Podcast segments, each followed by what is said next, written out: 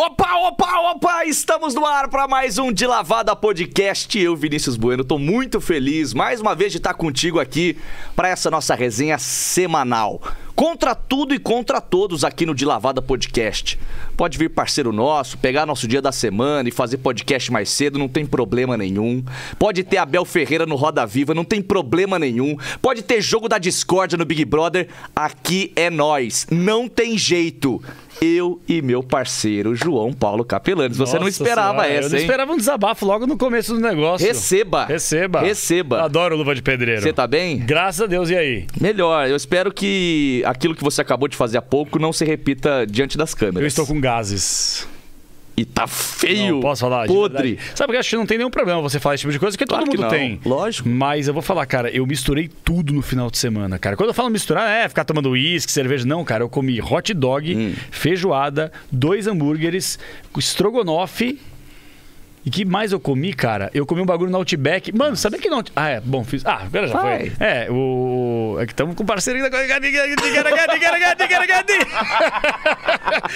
O Esse lugar que eu falei aí É. tá com um rodízio de uns frangos. Já viu isso aí? Não. Você vai, você pede, é como se fosse uma porçãozona de frango frito e vem vários molhos, tá ligado? Aí você vai pingando em vários. Acho que vem uns 12 molhos. Você nem é como- gosta, É né? como se fosse um fondue de frango frito Tá. com vários molhos. Mano, fantástico, velho. Ô, Casa Australiana, se quiser patrocinar nós. é. Nós estamos aqui no Foto 21, o melhor estúdio de São Paulo. Se você quiser trazer o seu filho, a sua filha para tirar fotos, aquela quem sabe, vida de modelo, vida de influencer, aqui é o lugar. Se você quiser ter um podcast como o nosso também, procura a rapaziada do Foto 21, mande aí a sua mensagem, a sua DM no Instagram, arroba foto com PH, é chique, foto, Foto 21 SP. E aqui no estúdio principal do Foto, do Foto 21, no De Lavada dessa semana, um convidado que eu tenho certeza que vai fazer todo mundo dar muita risada, com histórias de bastidor da, da, da profissão e também, claro, com muitas outras histórias que talvez não foram contadas em nenhum outro lugar.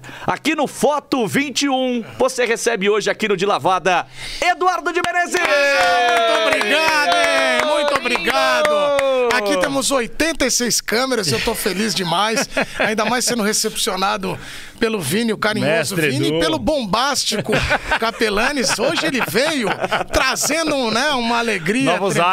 ares. Não, e falou pra mim que tem de 12 tiros. Pouco Vem aquela forte dele, ele é demais. Ele, ele falou, hoje eu não tô tão bem, mas ele passou a lista aí, de- que ele, se tá vivo já é uma vitória, é uma né, vitória, cara? é uma vitória. Mas tá aqui, vamos É, na superação. Quantas vezes nós não fomos na superação também? E, pô, obrigado pelo convite. Eu sempre Que assisto isso. vocês e eu queria estar aqui, né? Aí você me chamou, falei, vamos sim, com o maior prazer do mundo e deu tudo certo. Legal, Prazerzaço. Aliás, Capê, a gente que fica sempre trocando ideia com pessoas do nosso mundo, do mundo do jornalismo, a gente sempre fala que a gente recebe no De Lavada jogador, ex-jogador, treinador, mas muitos jornalistas esportivos, é, esse é o foco do De Lavada. É tentar trazer um pouco desse bastidor da pessoa, né? E Ah, amoroso veio aqui. Amoroso, Falei pô. com ele hoje. O último programa ele veio aqui. É. esse é craque demais, Hoje eu né? tava, inclusive nós estamos fazendo esse programa aqui, eu fiz a cobertura do Palmeiras hoje, né? Há um ano eu não sou mais setorista, mas hoje eu fui lá pra cobrir o Palmeiras e eu tava na frente do CT na academia de futebol e aí eu tô lá, pô, a gente, vocês sabem, vocês ficam muito na rua também, sempre passa um, ah, ah, ah, dá um... vai, Aí, Corinthians! é, ou então grita, vai Palmeiras, Palmeiras, sei o que, pô, tá. Aí outro cara grita, pô, ô Capê, ô Vini. Aí eu tô lá, um cara começou a me- me avacalhar do outro lado. Aí, Edu, bababá, Edu. Cara, Eu falei, caramba, meu. Mas esse aí já passou um pouco do recado, tá mais violento, né? Quando eu olho, é um amoroso com metade do corpo pra fora, na, Ma- na Marquês de São Vicente, no carro. Ah, Aí ele começou a rir, ah, tchau, Edu, tchau. Entrou no carro e foi embora. Deixa eu te fazer uma pergunta. Edu, ou Leva... é, Edu amoroso ou Lewandowski? Ah, No auge. no alto, pô, amoroso jogou bola, hein, cara. No auge. Ah, os dois assim não pode, né? Mureto! Não, vou muretar muito, vocês vão ver aqui. Esse Sabe por negócio- quê? Essa resposta dele deu Semana polêmica. passada, o Amoroso falou, "Não, no auge, tecnicamente, jogou melhor que o Lewandowski. bem, aí, deu, aí deu uma Você sabe dessa história, A própria ESPN soltou. o pessoal do Sport Mas vocês Center sabem, postou. mas vocês sabem da história do jogou muito, né? A, a ESPN, aliás, agradecer a ESPN pela liberação. Exatamente. Quando eu, eu tava. Um, entrou um menino lá, um estagiário, e eu falei assim, pô, eu tava o Djalminha, tava o Alex, tava o Djalminha Alex, o Amoroso amoroso. Aí eu falei, cara, o Djalma jogou muito. O Alex, genial. O Djalma, genial. O amoroso, genial. Aí ele ficou olhando e falou, ah, o Alex, tá, o Djalminha, porque o Djalminha, ele é também um pouco, ele é dessa geração, mas é um pouquinho antes até. E o menino ficou olhando, Djalma, Djalma. Aí eu falei pra ele, faz o seguinte, bota amanhã, bota no YouTube, amanhã você me fala. Aí ele botou no YouTube, viu, aí no outro dia ele veio, ele veio e falou assim, cara, você tinha razão. Ele jogou muito. Eu falei, lógico, você tava de sacanagem. Eles não é muito louco, porque esses caras jogaram muito, e eles falam dessa coisa de jogar no auge, e eles jogaram demais. E era, é claro, por isso que eu falo que é às vezes injusto comparar, porque Lógico. são outros momentos, times diferentes, mas esses caras jogaram muito. Eu acho que o que eu vi de Djalminha, Alex, assim, é absurdo. Eu acho que é. Eu ia falar que a gente, até parafraseando o Ale Oliveira quando ele veio aqui também no comecinho do nosso podcast, a gente vê quem é parceiro, quem é gente boa quando você faz um convite, né? Porque o Ale falou isso, ó, é, a gente tem vários amigos, até a hora que você precisa, a hora que você faz um convite. O Edu, a hora que eu falei, cara, vamos colar, pô, eu assisto, vamos colar sim, obrigado, vai acordar Não, logo pô, cedo. É, É, eu Edu, acordo cedo, rapaz. Eu. Depois vocês- vocês já tem filha, né? Não, filha? não, não, tem também. Até onde eu sei, não. É, isso que eu ia falar. Às vezes pode fazer uma descoberta, mas dia dos pais chegando é uma boa, bom momento. Mas enfim, aí eu tenho duas filhas, a Duda e a Malu. E agora elas estão numa idade que uma estuda num colégio, uma unidade do colégio, a outra na outra, que é a menorzinha de três anos, vai fazer três anos, eu deixo ela, e a maior de sete anos em outro lugar. Então eu tenho que acordar, é a minha parte ali de levar. Então às vezes eu tô bem cansado. Mas eu vou com o maior prazer do mundo, que é um momento também Porra, bom. né? velho. Não, a gente brinca muito e assim, é, a gente. Saúde, Edu. Quando a gente vai. É que ele sempre faz isso comigo também quando eu dou umas pescadas. Mas a gente, quando vai trocar uma ideia, fala, pô, quem que a gente vai chamar? Quem a gente vai chamar? A gente chama a lista, né? A grande verdade é essa que a gente chama a listinha aqui. E, cara, você ter vindo Pô, aqui tô trazer honra, experiência. cara. porque você já foi em vários podcasts também, né? E a galera já te viu. Eu vou em no todo Pode lugar. no Flow, você hoje faz, né? Eu não sei como é que fala direito, é canais Disney, né? ESPN É, e é, Fox o- também, né? agora, não agora, ESPN, né? é, agora canais Disney, mas pode falar ESPN porque É. a, a marca a Fox, né, a marca Fox aqui no Brasil, ela, ela foi extinta, ela, na verdade ela foi a ESPN Foi abraçada, é, vai, por- abraçou por a- completo, isso. entendi. E aí ficou agora a ESPN 1, 2, Legal. 3 e 4. Legal. Mas a gente, pô, veio uma galera muito legal da Fox também pra trabalhar com a gente, então pode falar ESPN que Ah, também então tá, tá, bom. tudo certo. Aí você é um cara que, por mais que você seja ainda jovem, né? A gente que é um pouquinho mais jovem que você, né? A gente, pô, te acompanha e te admira Pô, pra caramba. Você não vai falar que me via quando era pequeno. Não, não, aí não. Pô, aí você só sabe que, aí, ó, Aí derruba, né? cara, aí derruba.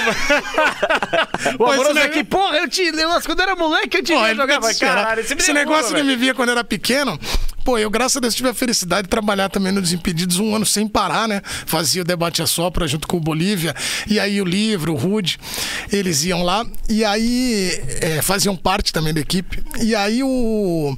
Eu ia na escola da minha filha, minha filha tava com 6, 5, né? E aí era, pô, juntava festa junina com os moleques de 12, 15, 16, 18, 16 ali, né? Estuda até 17. Aí na festa junina os moleques ficavam olhando, né? Aí um moleque veio e falou: pô, você é aquele cara do Desimpedidos tal. Aí eu, beleza. Pô, eu ficava muito feliz, honrado, porque é um público diferente também, né? É. Televisão tem um público, aí o YouTube também. E aí uma vez a minha mulher falou assim: nossa, mas só molecada te fala do Desimpedidos. Eu falei: e esses moleques? Aí um dia eu perguntei pro menino: e você me acompanha faz tempo? Ele, sim, ó, você já no Desimpedido, você fez o Fred mais 10. Ó. Aí eu comecei a rir e falei: não, lá é uma honra tal. Aí minha mulher saiu, ele saiu, a minha mulher falou: ele só te conhece do Desimpedidos. Eu falei: é uma coisa interessante, porque são fragmentos, né, da É. sua carreira, assim. Então, pô, foi muito legal, assim. Aí eu falei: quando vem muita ó, molecada, já sei que é mais do YouTube. Tio né? Edu. É, o tio Edu, Tio já Edu. tô agora fazendo mais da a velha guarda. Porque o Ale, vocês falaram do Ale, mas o Ale, ele também tem esse público. Na verdade, tem muita gente, você falou do tio Edu, o tio Edu também tem o público. Um dia me perguntaram, qual tá seu público no TV, no YouTube? Tá mais na hidroginástica, né? Às vezes eu tô na academia, elas estão vendo, aí eu falo, pô, que legal, elas ficam, elas olham pra você, você é jovem. Você é jovem, você fica olhando, e fala, ui, tá bem demais, eu tô, eu tô voando, E né? faz bem pro ego, né? Ah, honra! Elas todas, todas E olhando. elas mexem lá na academia, lá na Peralta. Elas mexem pra Aquele lá, pra cá. espaguete pra lá e pra cá. Espaguete né? e aquele, aquele 50 centavos de olhinho. aquele olhinho meio pra fora d'água. E você passa na academia. é aquele espelhado, não tem ouvido, eu falo, pô, tô voando, irmão. Tô numa Ó, se você quiser mandar tua pergunta aqui pro Edu, você pode fazer como o Jefferson André, que já mandou o superchat dele, daqui a pouquinho a gente vai registrar. Senta o dedo no like, que isso nos ajuda demais. Como a gente tá falando de idade, o KP sempre pergunta, né? Como era o, o Edu Menezes, criancinha, a, a, tua infância, qual a tua primeira lembrança de vida? Fala um pouco da tua infância, onde foi, o que, que você lembra, o que, que você pode contar pra nós? Ah, cara, pô, eu nasci em São Paulo, né? Aqui na, eu nasci na Vila Maria, na Zona Norte. E eu fiquei lá até uns 4, 5, 6 anos, 5, 6 anos, na verdade, porque aí eu mudei pro Ipiranga, onde eu fiquei a vida toda quase, né? Morando no Ipiranga. Aí. PIB alto, hein? Hã? PIB alto, Ipiranga. PIB, eu adoro PIB Ipiranga, eu. É, adoro legal, Ipiranga. Eu gosto de Ipiranga. Tô sempre lá e. Aí mudei pra Zona Sul também, ainda em outro bairro, e aí eu, eu era, pô, eu sempre fui muito, assim, eu sempre gostei muito de futebol e eu falava muito, ó, ou eu vou ser jogador, ou eu vou ser jornalista. E eu joguei, tipo, até uns 16, 17, depois parou, né, meu? Porque ele sabe. Aliás, eu lembrei esses dias que teve um amistoso uma vez, ESPN contra Bandeirantes. Cara, o Capelanes, ele bate tanto na gente. Eu? cara. Mas ele bate tanto e eu ficava tão bravo, cara. Mentira. Que aí ele começou uma hora, a gente, ele fez assim, eu fiz assim, aí começou uma prova de 100 metros rasos de natação, um dando braçada no outro. E aí o juiz ficou olhando, acho que o juiz pensou assim: "Isso não vou nem dar falta, que é o primeiro que é um movimento tão ridículo dos dois. Eu não sei se você lembra lá no Playboy, uma lembro, noite, Edu. cara, foi Bandeirantes e ESPN. Ele é competitivo, velho. Muito, Ele é zagueiro. competitivo. E ele é Ah, zagueiro, ele bate bastante na gente. Não, zagueiro, vamos, eu tô numa fase, eu mudei de posição. Ah, papai. é? Você tá jogando agora tô lá só no Baratão aqui do bagulho. É? Ah, agora tô na frente, tá agora de eu tô de nove nove. agora. Agora eu tô emagrecendo, né, Edu? Não, então é bom que você fica do outro lado lá e não bate tanto na gente. Mas teve, teve esse amistoso nosso aí? Teve, você é louco, cara. A ESPN, ela sempre teve um time muito competitivo. É que a gente chegava muito em finais e não ganhava. Agora a gente ganhou uns dois títulos aí, estamos bem, mas. Mas eu parei também, que já deu 40 Você tava jogando? Ah, ah pra para, mim- Edu, tá novo, cara. pelo Não, não, mas de eu tô Deus. jogando futebol, futebol lá com, Boa. no bairro, tudo. Agora, no campeonato da imprensa, eu dei um tempo. Aí. Eu tava, tava falando da infância. E eu sempre falava isso, pô, eu quero ser jogador, eu quero ser Jornalista. jornalista. E aí, cara, eu continuei assim, sempre gostei muito dessa. Só que eu tive fases engraçadas, né? Porque, por exemplo, eu, quando era muito pequenininho, eu era muito gordinho. E eu jogava futebol no Atlético Ipiranga e as- me chamavam de Batata. Batatinha, que era gordinho e tal. É. E um dia eu cheguei no carro falei assim: meu pai, pô, pai, os caras estão me chamando de Batata. Aí meu pai, jura por Deus, meu apelido lá na Vila Maria era Batata. Aí ele ficou mó feliz, que era tipo Batata e Batatinha. Aí, beleza. Aí nós ficamos lá, tal, jogava lá. E aí eu era um gordinho e eu era daquele. Eu, eu vejo minhas filhas hoje fazendo isso, eu acho sensacional, porque a vida é muito louca, né? Ela vai reproduzindo as coisas. E aí minha filha faz uma coisa que é assim, ela vai no- no- na cozinha mais velha. A menor também já tá fazendo isso. Abre o armário, pega um bolinho, um, um, uma- um biscoito, alguma coisa aí, dá aquele miguezinho por dentro da blusa e passa pro corredor. Eu fazia muito isso. Eu tinha um armário embaixo da minha, do meu travesseiro, tudo, então eu gostava muito da. E aí depois cresci, fui emagrecendo e voltei. Agora você pode ver que eu tô no, no caminho do, de Benjamin Button. Tô... Mas eu tô bem, cara. Tô- Aí eu era muito assim. Sempre gostei de jogar futebol. Jogava muito assim na. na... Na, na, na rua, porque a gente jogava ainda num período que podia ficar na rua, né? Eu, jogava, eu morei na Vila das Mercês também. E daquela região é o Magrão, o Volante, o Diego Cavalieri, tudo Jogava da mesma os caras? geração. Não, a gente era da mesma região, só que, tipo, com a mesma idade quase. O Magrão ainda é um pouco mais velho, 78. 78, acho que é 77. E o Diego é 80, 81. Então, eles eram daquela região e naquela época tinha muitos campeonatos lá de do Ipiranga, Vila Carioca, a gente ficava jogando ali. Mas jogava também na rua, né? Que eu lembro que eu gritava o carro, aí tinha que parar. Parava. Da hora. Gostava de jogar atacando pra descida. Dificultava fácil, um né? pouco. E Mas se chutar a bola, quem tem que pegar é o goleiro dos caras, né? Exatamente. A zaga dos caras. E é isso, mas eu sempre fui um cara que gostou, eu sempre gostei muito de futebol. E narrava jogo, acho que vocês também, né? eu tinha uma coisa muito louca, né, cara? Eu, eu gostava tanto, assim, de televisão, de comunicação, que eu fingia que eu tinha uma televisão, cara. Eu desenhava a grade da, do programa. Ó, hoje tem um programa tal. Isso é coisa beira loucura, né? Você contar pra um, um psicólogo, ele vai tentar dar um remédio pra você. Mas a gente que fez a mesma coisa. É. Que é moleque, então a gente.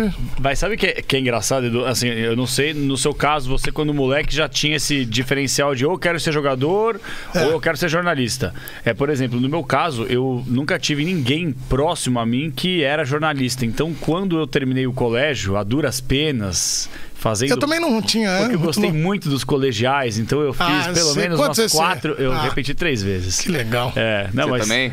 Viva a educação, nunca repeti, mas. Não, você tá demais, Juro hein? por Deus. É. Eu fiquei de recuperação uma vez só, mas eu era um moleque que era muito atentado na escola.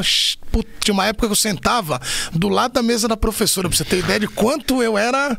Mexia com a galera, eu ia junto. Cara, Não, será então. que tem algum outro podcast que tem dois anfitriões com quatro bombas na- no currículo? Porque se juntar as tuas com as minhas, são quatro. Você bombou também? Eu bombei uma, é o outro Eu três. bombei três. Eu bombei três, o primeiro colegial. Não dá. Cara, o primeiro pra ter colegial- certeza, né, Não, é, porque assim, a primeira vez eu, eu, né? Acontece. Pô, a primeira vez você tá pegando com química, física, É. né? Pra mim esse negócio. Aí, bum, bombei. Aí a segunda vez, falei, agora eu tô mais experiente. Aí eu não sei o que aconteceu, um acidente de percurso, bum, bombei de novo. Falei, Acontece. terceiro, agora vai. Aí foi o pior que eu fiz. Eu falei, não é possível, que eu acho que eu acomodei, né? Aceitei no contrato, Não, tá aí- ligado? Aí, tum. Aí meus pais, mano, você tá tirando, velho. E Eu falei, aquele. Os moleques que iam pra educação física da quinta série chegaram nele. Os moleques, ele, é moleque! Aí o moleque, ó, lembra de mim? Foi absurdo. E aí eu ia bombar a quarta. Eu com certeza ia bombar. Aí meus pais falaram: não. Não, supletivão. Aí eu peguei, fui fazer um bem bolado, servicinho sem nota, né? Aquela coisa toda que é preciso fazer pra poder passar, né? Fazer... Que coisa É.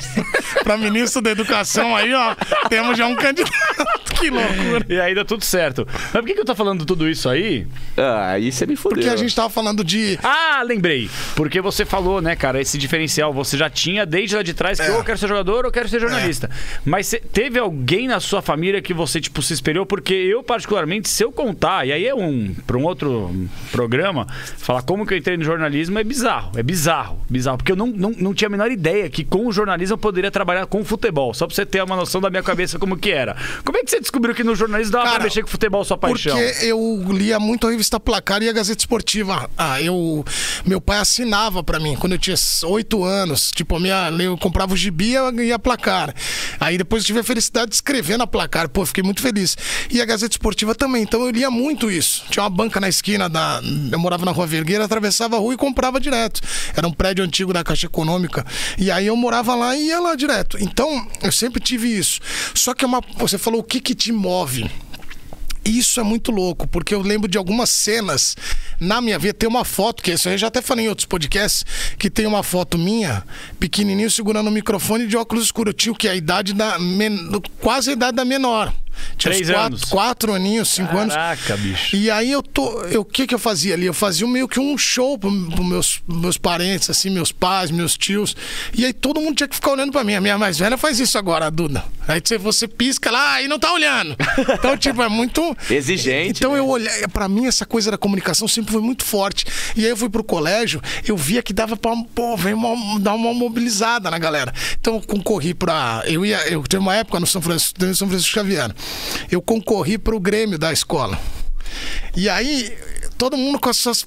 Ó, vou mandar a máquina de refrigerante. Lembra aqueles sonhos de criança? Ei, vai sair Outro você quer. refrigerante É, bebedouro, Outro eu é. prometo o parque seis vezes no ano, né? Férias por Aí- 90 dias. Primeiro, primeiro que eu já achei sensacional quando eu fazia a campanha do Grêmio, que podia sair da classe.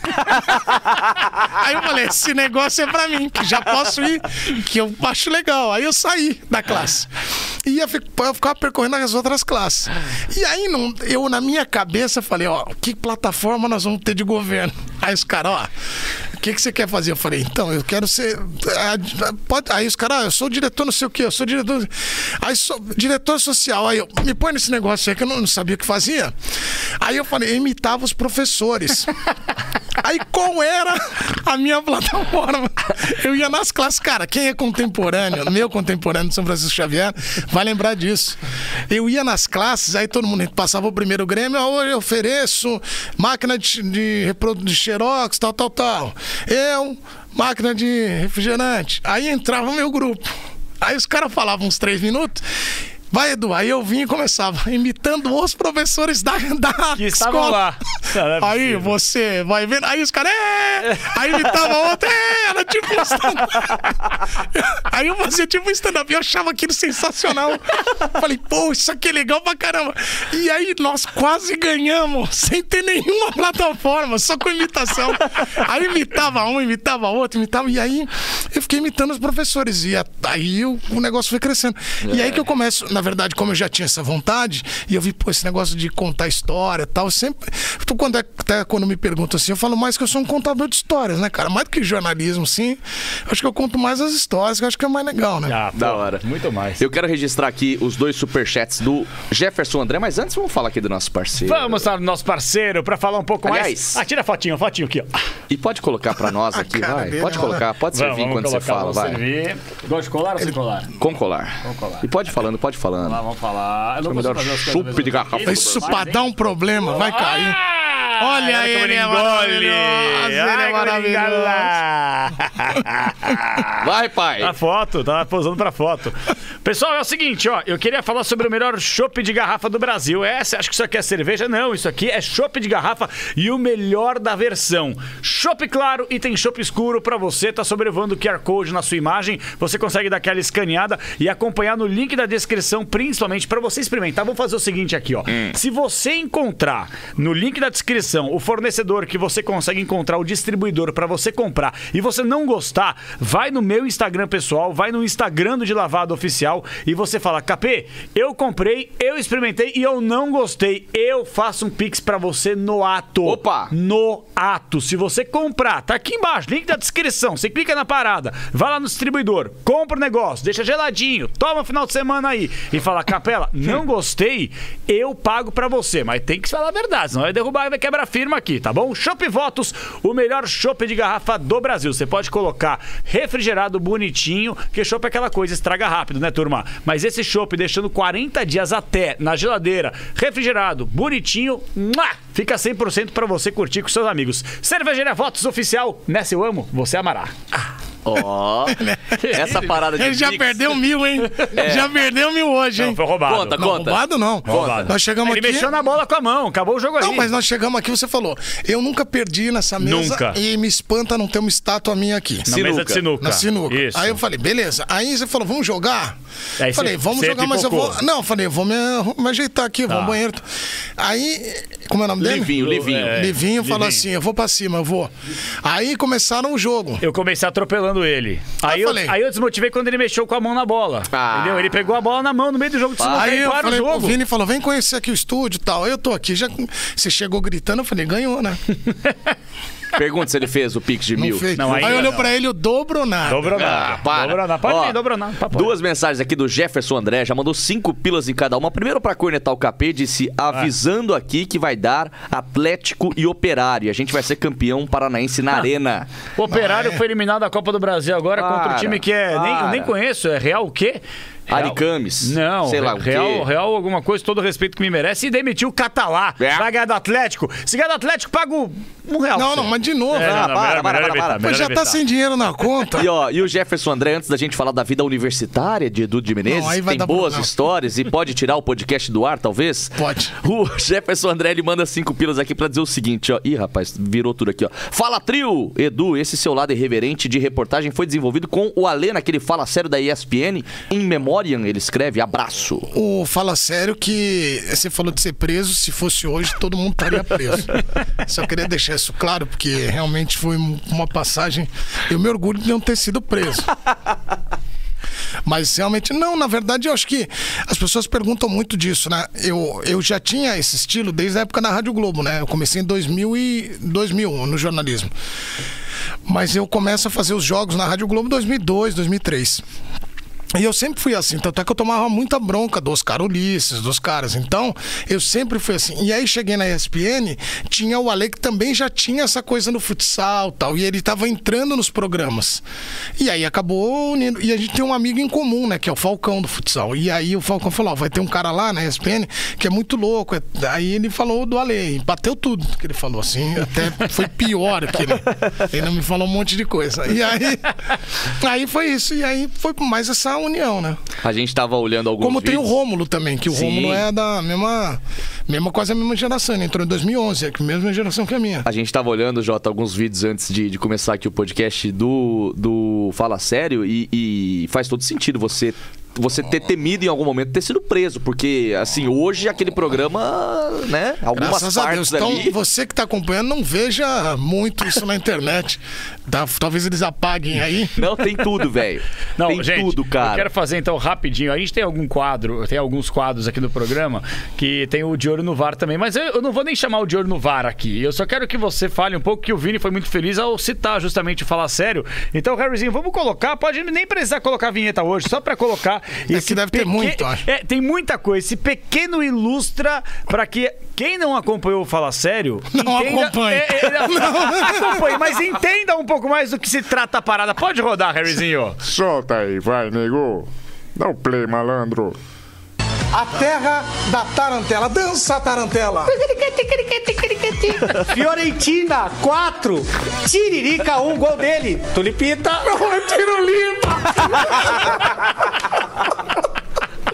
A terra da Por que, que tarantela. a gente faz Porque de falar disso? esse, o Ale, ele não entende quando você fala pra ele. O nome do cara é Tirulipa. E o Tirulipa tava começando. Aí ele falou, tila, é, Tiririca. Não, tilapinha, tilo... Aí eu, pô, e aí era o seguinte, esse, esse momento a gente gravava lá na TV e gravava o seguinte, eu tinha minhas funções de repórter da rádio e da TV. Aham. E ele tinha as coisas do comentário. Então era assim, ó, cara, tem que gravar em. Tem esse. Tem meia hora, tem que gravar o programa. E não podia errar, cara. E ele errava e ria. Aí teve um dia que nós fizemos um programa, até esses, te- esses tempos agora eu voltei a gravar nesse estúdio. E aí eu falei, cara, quanta lembrança desse estúdio. Que teve um programa que eu tive que pedir para todos os câmeras irem embora. Não tinha câmera. Os caras travaram igual tá aqui no tripé e tal. Eu falo pra essa, falo... porque eles começavam a rir do negócio. Aí eu falei, pelo amor de Deus, se puder, sai você. Aí saía. Sai você. E isso tudo os caras colocavam no programa. Só que o pior, você não sabe, tinha uma época que o Ale gravava esse programa e ele falava os maiores absurdos da Terra. Só que fica no Quantel, enquanto você tá gravando, o Quantel é um arquivo. Enquanto tá gravando. E o maior sucesso da TV era o Brutão do. É, lógico. Aí os caras ficavam vendo que horas eles vão gravar 5 horas, aí ficavam assistindo. Então, é, é, esse foi o detalhe. Agora, isso aí, agora, isso é interessante pra gente contar. Isso é de 2012. 2012, 13, finalzinho de 11. Era, um, era outro tipo de, de, de conversa, de comunicação. Tem muita coisa que mudou de lá pra cá. E, pô, hoje mudou. Assim, se tivesse que fazer um programa desse, teria que ser de uma outra, com uma outra linguagem. Com mais cuidado. É, mas eu acho que ainda bem que tem que ter esse cuidado, porque Claro. talvez a gente. Não, não tô falando fala sério, mas tem outras coisas que você. Acaba. Eu acho que hoje o mundo mudou, as pessoas falam, ah, mudou muito e tal. Mas acho que ainda bem que mudou em alguns aspectos, cara, porque é, a comunicação também evoluiu, né?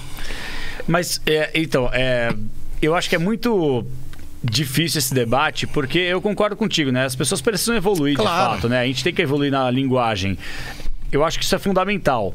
Mas na comunicação, é, por que, que eu acho que é importante a gente falar sobre isso? Porque você, agora falando bem sério, você é um baita de um repórter, cara. Você, ninguém, Obrigado. é um papo reto, ninguém fica fazendo o sucesso que você faz durante anos num dos principais canais de comunicação do planeta, né? Não só do Brasil, que a ESPN é mundial.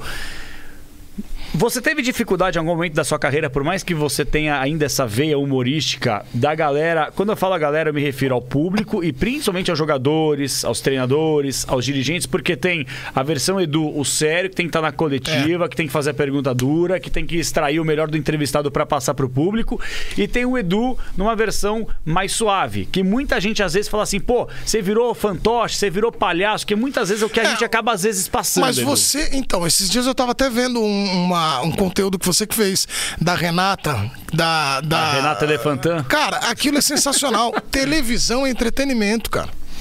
Eu acho assim, a gente tem espaço pra tudo. Eu ainda sou de um tempo que ainda você falou, ah, as coisas mudaram, a gente tava falando disso. Que tinha uma época que as pessoas falavam o seguinte: ah, ninguém vai conseguir entender depois quando você for falar sério. Não, hoje as pessoas entendem. Hoje as pessoas estão acompanhando o teu trabalho na rádio, na televisão, como o do Vini na rádio, na televisão, o cara olha e fala assim, pô, ele tá falando uma coisa séria aqui. Não, agora ele tá fazendo uma coisa mais Dá pra descontraída. diferenciar. Dá pra diferenciar. O que, e acho até que o entrevistado também sabe. Porque primeiro que eu sempre tive algumas regras na cabeça. Uma, mesmo que você faça uma entrevista mais forte do mundo, você tem que fazer perguntas duras. Existem maneiras de você perguntar. Pra mim, uma entrevista nunca é uma disputa, uma guerra, uma batalha. Eu vou ganhar de você. Não, quem tem que ganhar é quem tá em casa acompanhando, que vai ver um bom papo. E aí ele vai tirar as conclusões dele. Então esse é o primeiro. Segundo, sobre ser descontraído, eu sempre digo o seguinte: as pessoas têm que se divertir junto com você. Quem está acompanhando e o entrevistado. Porque você não pode aloprar o cara. Só que você pode chamar ele para diversão, para brincar, para conversar. Então, acontece muito isso. E aí você não. Você evita que a pessoa do outro lado diga assim, pô, tá vendo? Tá zoando o cara porque o cara é assim, assado, daquele jeito, do outro jeito, daquela maneira. Então, esse é um ponto. Então, acho que hoje as pessoas conseguem diferenciar. Os jogadores, eu gravo o Além da Bola com eles, que é totalmente de resenha, de histórias, e vou fazer uma entrevista séria. É, é claro que o cara já te conhece. Então ele já vai, às vezes, até mais tranquilo. Pô, então sentar e vamos começar a fazer. Eu falo, ó, vou te fazer umas perguntas primeiro sobre o jogo, tá? Depois a gente consegue ainda bater um papo. Bom, beleza. Como agora também eu faço menos dia a dia, né? Porque eu não sou setorista mais, acabo fazendo outros conteúdos e outros programas, então acaba também, acabo não entrando muito nisso. Mas eu vou te dar um exemplo. A seleção brasileira, eu cubro seleção, cobri a seleção no passado inteira. O Tite foi numa coletiva, eu fiz a primeira pergunta pro Tite no ano passado, do primeiro do ano numa coletiva, ele falou: "Ó, eu tô acompanhando o seu programa, eu gosto muito. Pô, muito legal, que fala de um outro lado, do futebol, lado mais humano dos caras, são as histórias e tal. Aí ele responde a minha pergunta. Não, então, aliás, é, pô, eu queria deixar isso claro. Pô, você me perguntou do Daniel Alves, Daniel Alves, isso, assim. Então, ali tem o maior, maior exemplo disso, né? Legal. Demais. Antes de você começar toda essa tua trajetória profissional, você teve de passar pela bancada eh, da faculdade, da universidade, assim como todos nós. Eu tô com medo de tudo quando vocês estão falando agora de vir alguma imagem. Não, né? Era- era fica- só isso. Por enquanto, não. Eu dei muita risada procurando um vídeo que é aquele que você entrevista o Gaguinho. Puta, eu, eu mijo de tá- rir toda vez. É, mas. Não é gago, é meio gago. Meio gago, exato. Aí eu gosto que você fala assim: eu vou te fazer uma pergunta que você vai dar aquela engasopada. Não, eu falei, não fique tenso Não fique para não tenso. engasopar. É, E rapaz, eu adoro, eu falo com ele direto por áudio. vocês viraram brother? Pô, muito. Sério mesmo? Mas, tenho- porra, o áudio dele, bota um pra gente Deve ouvir demorar aí. quatro horas Não, pra Pô, chegar. o cara... Não é possível. O cara manda a- a- a- a- a- áudio. É o Neto Moraes, meu amigo. Neto Moraes. Aí ele manda direto. Não, você tá de sacanagem. Sério, né? Eu gravei com ele uns tempos desse aí, um piloto. Quer ver? Bota um áudio aí. Só falta ele não engasopar. Ó, calma aí. Não, é embaixo, é embaixo. Irmão, tudo, tudo, tudo nos conforme? Ele é maravilhoso, Neto Moraes. Aliás, um beijão pro Neto Moraes. O Ne- é, o Neto Moraes é um exemplo disso. Quer que eu te fale a real? Ai. Ele é um exemplo disso que eu te falei de se divertir. mais, deixa eu não, ver. não, chega. Já Você tá zoando, meu amigo. Ó, Um beijo pro Neto, Neto Moraes. Neto né? Moraes, caguinho. Boa. Meio gago. Ele me deu entrevista no Palmeiras, eu já contei várias vezes essa história. E aí, ele, depois de um tempo, eu falei, pô, preciso falar com ele, né? E ele me mandou uma mensagem no Instagram. Pô, Edu, lembra de mim, o Gaguinho. Aí eu falei, pô, meu, tava te procurando tal. Aí começamos a bater papo, ele falou, ô, você não sabe da maior. É, aqui na minha cidade só me chamam de o Gaguinho do Edu, meio gago, o Gaguinho da SPN. Aí o Instagram dele ficou arroba meio gago. Uma época. que Aí eu falei, hora. faz isso, tá do caramba. E ele achou sensacional. Pô, e aí, cara, é isso que eu te falo. Às vezes nós temos umas funções de trabalhar com comunicação que muda, muda muito a vida da pessoa. A pessoa deu uma entrevista, era, pô, legal. E aí ela se mostrou, foi muito bacana, ela, nós trocamos ideias. E ele, pô, adora toda vez. Quando o Palmeiras foi campeão da Libertadores em 2020, ele ele me mandou uma mensagem, eu tava na transmissão, então é muito legal ver isso. E é por isso que eu tô falando que é, com o exemplo de como ele achou sensacional. Então, o Neto Moraes, um abraço pra ele, um meio gago. Demais. É, essa semana o, o Edu acabou é, contando resenhas na ESPN é, da vida universitária dele de Gustavo Hoffman, que é outro parceiro que eu tive o, o prazer de, de fazer algumas coberturas lá em Campinas. Cara, gente boníssima É, tá- demais. Na, minha, na, na PUC, na minha época, é, tinha o Gustavo, Felipe Diniz, que era Felipe Blanco, na época de Campinas, lembra? Sim. Gustavo Hoffman, que era da Band News FM? Não, Gustavo Hoffman, da ESPN. Ah, tá. Não, mas que trabalhou na Band News? eu não, sei se ele trabalhou Não, na Band acho que News não, FM. acho Acho que que não, não, né? acho que não. É, Aí o Gustavo, o Felipe Diniz, tem uma galera que tá na TV Globo, Daniel Borto- Bortoleto, tem um pessoal. Toda vez que ela entra aqui, eu acho que ela vai agredir a gente. É, alguma não, coisa. ainda Ela- não Ela também, vem é, por a baixo ela assim, vem. e ela vem entregando alguma coisa, eu falei, ela vai tacar alguma coisa. Vai enfiar essa obrigado, foi não. graças a Deus ela trouxe uma aguinha, obrigado. Mas eu fiquei de cara de, de saber essa outra faceta do Gustavo Hoffman, porque ele tem aquela cara toda certinha na ESPN. Você contou que ele tem a chave, que ele tinha a chave do bar. Fala um pouco dessa vida maluca que todos nós vivemos na universidade. Conta um pouco É, da primeiro, tua época, velho. A minha época de faculdade, ela é marcante, porque eu estudava em Campinas e eu sempre morei em São Paulo. Aí, é, eu, eu morava em São Paulo e tinha uma época, quando eu passei, eu passe, fiz a. Tinha o Guia do Estudante, não sei se vocês lembram disso. Lembro, opa. As melhores ranqueadas. Não Você não lembra, né? não. Você já nasceu de É, internet e é. tudo. Aí o. Que isso aí? Não, tô mostrando. Cara, será que é o. Ah, Gustavo. Não, não, eu sabia que era o Gustavo. É que, tem um, é, é que eu acho que tem um cara com o mesmo nome que trabalhou lá, tá ligado? Papo reto, se jogar você vai ver. Mas tudo bem, já foi. É, já foi. É, já foi, foda-se. Um abraço pra ele também. E aí o, o Gustavo, a gente tra- estudava no- na faculdade e quando eu passei, eu tinha um guia do estudante, eu fui lá e fiz as melhores do ranking. E eu passei na PUC Campinas, direto, sem cursinho, nada. Falei, ah, vou arrebentar, porque eu, eu era muito. Eu falava muito na aula, eu zoava muito, mas eu prestava atenção quando começava o negócio, eu. Não, aí o que acontecia? Eu, quando não prestava atenção, eu estudava muito em casa. Eu contei história diferente, porque eu quase fiquei por uma saída da classe para ser convidado a se retirar do colégio. A gente tinha tomado suspensão, advertência.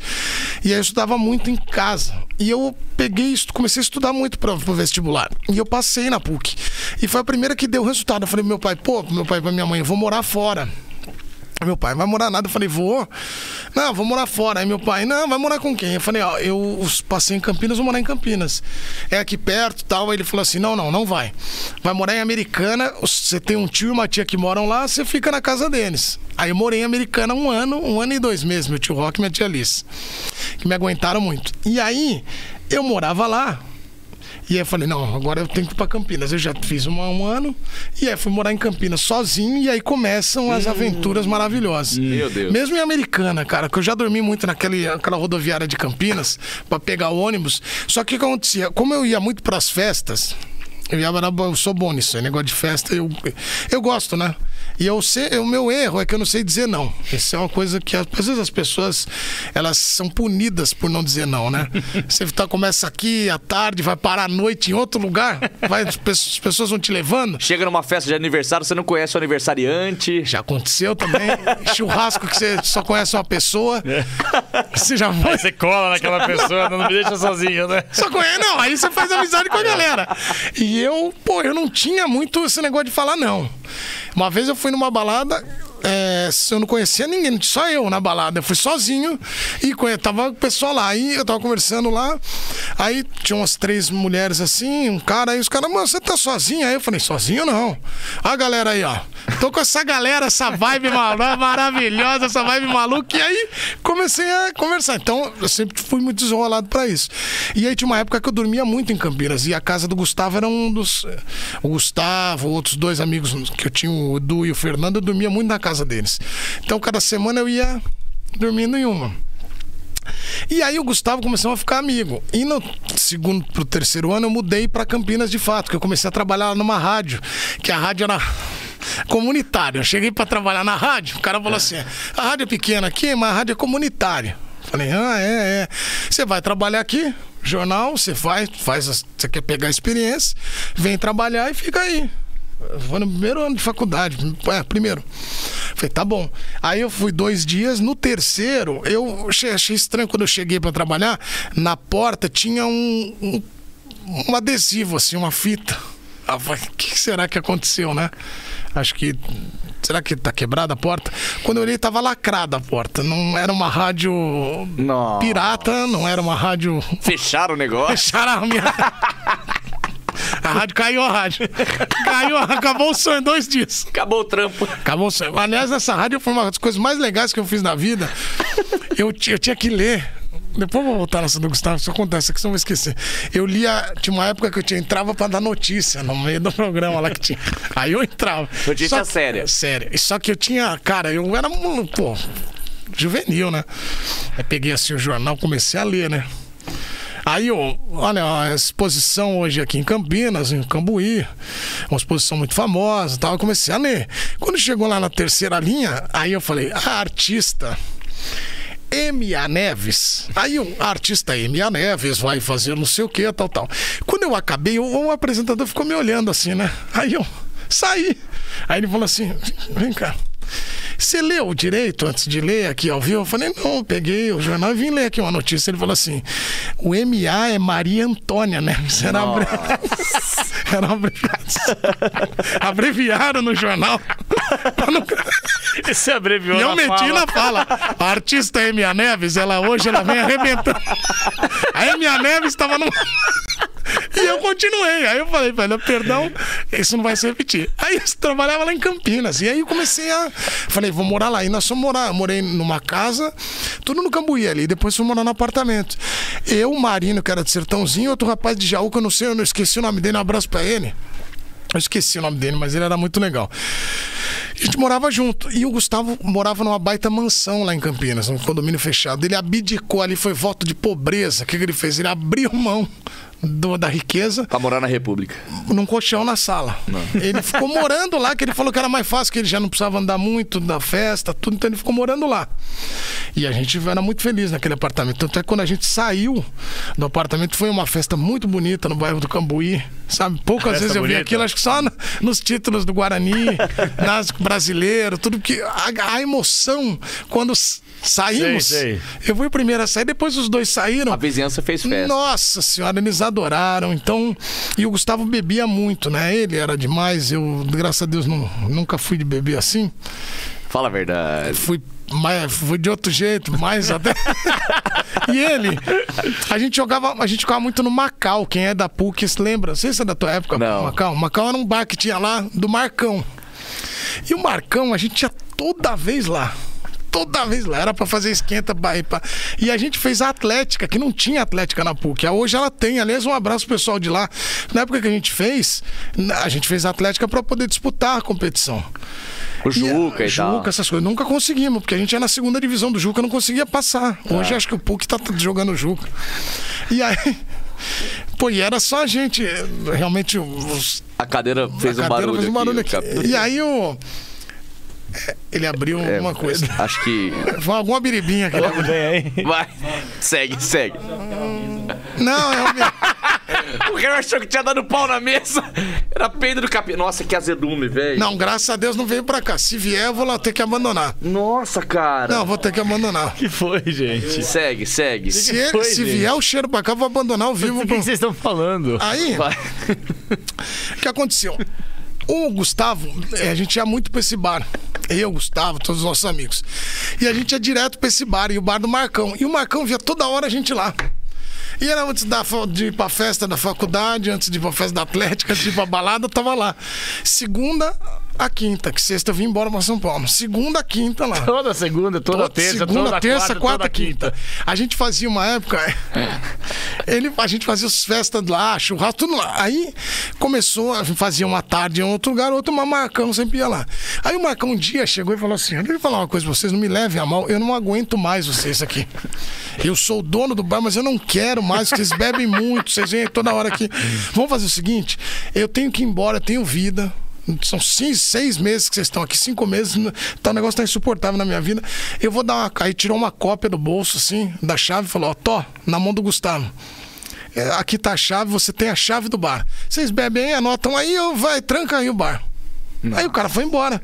No primeiro dia, o Gustavo, "É", aí fizemos uma festa, pegamos, marcamos direitinho. Só que a gente bebeu mais do que era, porque com o Marcão lá a gente tinha que ir embora. Sem ele, podia ficar. Eu lembro de uma cena que eu não Acabou com o contei estoque do cara, velho. A gente jogando pimbolim e o Gustavo, todos meus amigos, a gente tava tão assim, feliz, que ele. Os moleques pegaram o chopp e faziam assim, na mesa do pimbolim: Chuva! Futebol na chuva! Aí tá chovendo! E pá, e pá! E batia pra lá. Isso é coisa de maluco, né, bicho? Não, cara. Mas enfim, a gente fez muito. Mas eu não- nunca peguei DP, pra você ter ideia. Nunca pegou DP? Nunca repeti. Caraca, Edu, você é crânio, então você é Não, que eu cara- estudava em casa. Você Ficava- estudava? Ah, você estudava, É, ficava então. em casa pra tirar um atraso, né? Aí, Ai, aí mano, você formou, então, beleza, Jornalismo. maravilha, você formou em jornalismo, aí terminou. Aí você entrou, primeiro trampo na Rádio Globo. Foi esse? É, Aí eu fiz. Placar, ainda, ainda como estudante, eu fiz pós de jornalismo literário também. Não. Juro por Deus. Eu fiz essa pós com o Ormanese? Não. Eu fiz com o Celso Falaschi, o pessoal da. Jornalismo literário, É. discorra sobre o tema. O jornalismo literário na- nada mais é do que você humanizar as coisas. Você, é, se fala muito da jornada do herói, quem é do jornalismo, você tira o herói da, de onde ele é colocado. Vamos supor, vamos contar a história do Ronaldinho Gaúcho, que faz aniversário hoje? Vamos. Então vamos contar Do. Senna, que faz aniversário hoje também. Sim. Então você começa a contar a história deles pelo lado humano. Então é isso que a gente. E aí eu fiz pós de, de jornalismo literário. Eu uso muito isso, acho que também para conversar com as pessoas no programa, tudo também para tirar um pouco essa visão. E aí eu comecei a trabalhar nessas rádios do interior. Que uma até, infelizmente, foi adesivada, tudo. e a outra, em São Paulo, eu começo a fazer estágio na Rádio Eldorado, Ah, na ESPN. não, na Não era- Eldorado. Ah, era lá Rádio atrás, lá Eldorado. atrás, Ah, lá 2000, atrás, tal, antes, tá bom. 2000. Eu mandei um e-mail pro Ederaldo Cosa, que era jornalista, e por coincidência ele tinha estudado na PUC Campinas e falou: Eu também. Pô, estudei aí, vem aqui. Aí eu fui lá e comecei a fazer um estágio. E na Rádio Bandeirantes também com o João Marcos, mas eu fiz uma parte só de jornalismo e depois saí. Aí eu começo de fato na Globo e na CBN. Mas lá atrás também, em Americana, eu trabalhei na TV Americana também. Como estagiário, fazia. Ia lá, fazia câmera, tudo, Twitter, ficava acompanhando tudo. Pra aprender. Porque eu acho assim, se você, se você quer, você tem que começar a aprender, cara. Começar pôr a se cara. colocar. É, É. botando a cara. E aí as coisas foram acontecendo. De fato, com carteira assinada, tudo eu começo na Rádio Globo, em dois, no final de 2001. Na Globo e na CBN. Aí fiquei sete anos lá, depois fui pra Record. Aí da Record eu fui, fui pra Transamérica. Nesse período todo eu trabalhava muito na Rádio Atual, é, nessas rádios menores. Por quê? Porque até o Otávio Muniz me ajudou também, outros caras, porque eu falei, pô, um dia que eu tiver a chance na Rádio Globo, eu preciso estar apto, preciso estar bem no mesmo nível dos caras. Lógico. Então, para treinar, eu fazia jogos nesses, nessas rádios menores, da América, atual. Então, acho que tem pouquíssimas rádios que eu não trabalhei ainda. Jovem, só Jovem Pan, acho. É, dessa leva aí boa. E aí, eu, fui- rádio foi isso.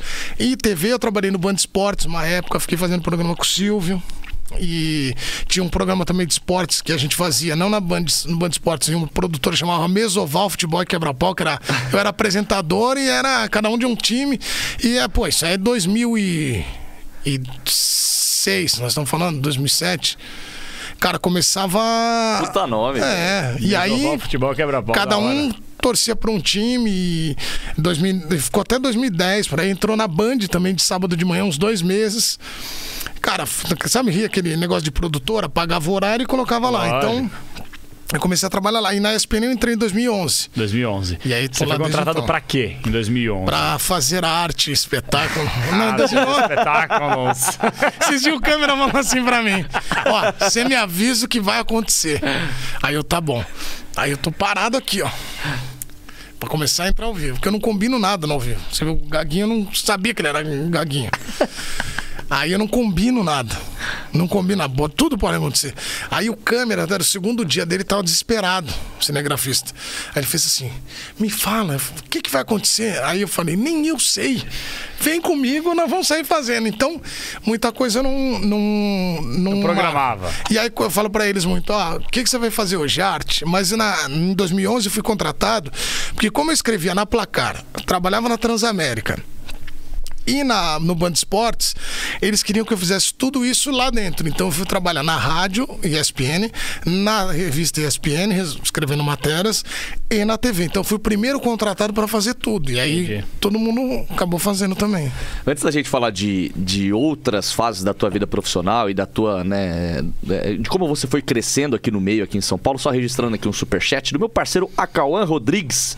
Disse aqui, ó, vendo o Eduardo falar de Campinas e revendo o Vini por aqui, até deu saudades da minha terrinha e dos tempos de jornalismo. Grande abraço a todos, mandou 5 dólares. Opa! Meu Ah, parceiro, trabalhamos juntos na TVB Record, tá morando na gringa hoje.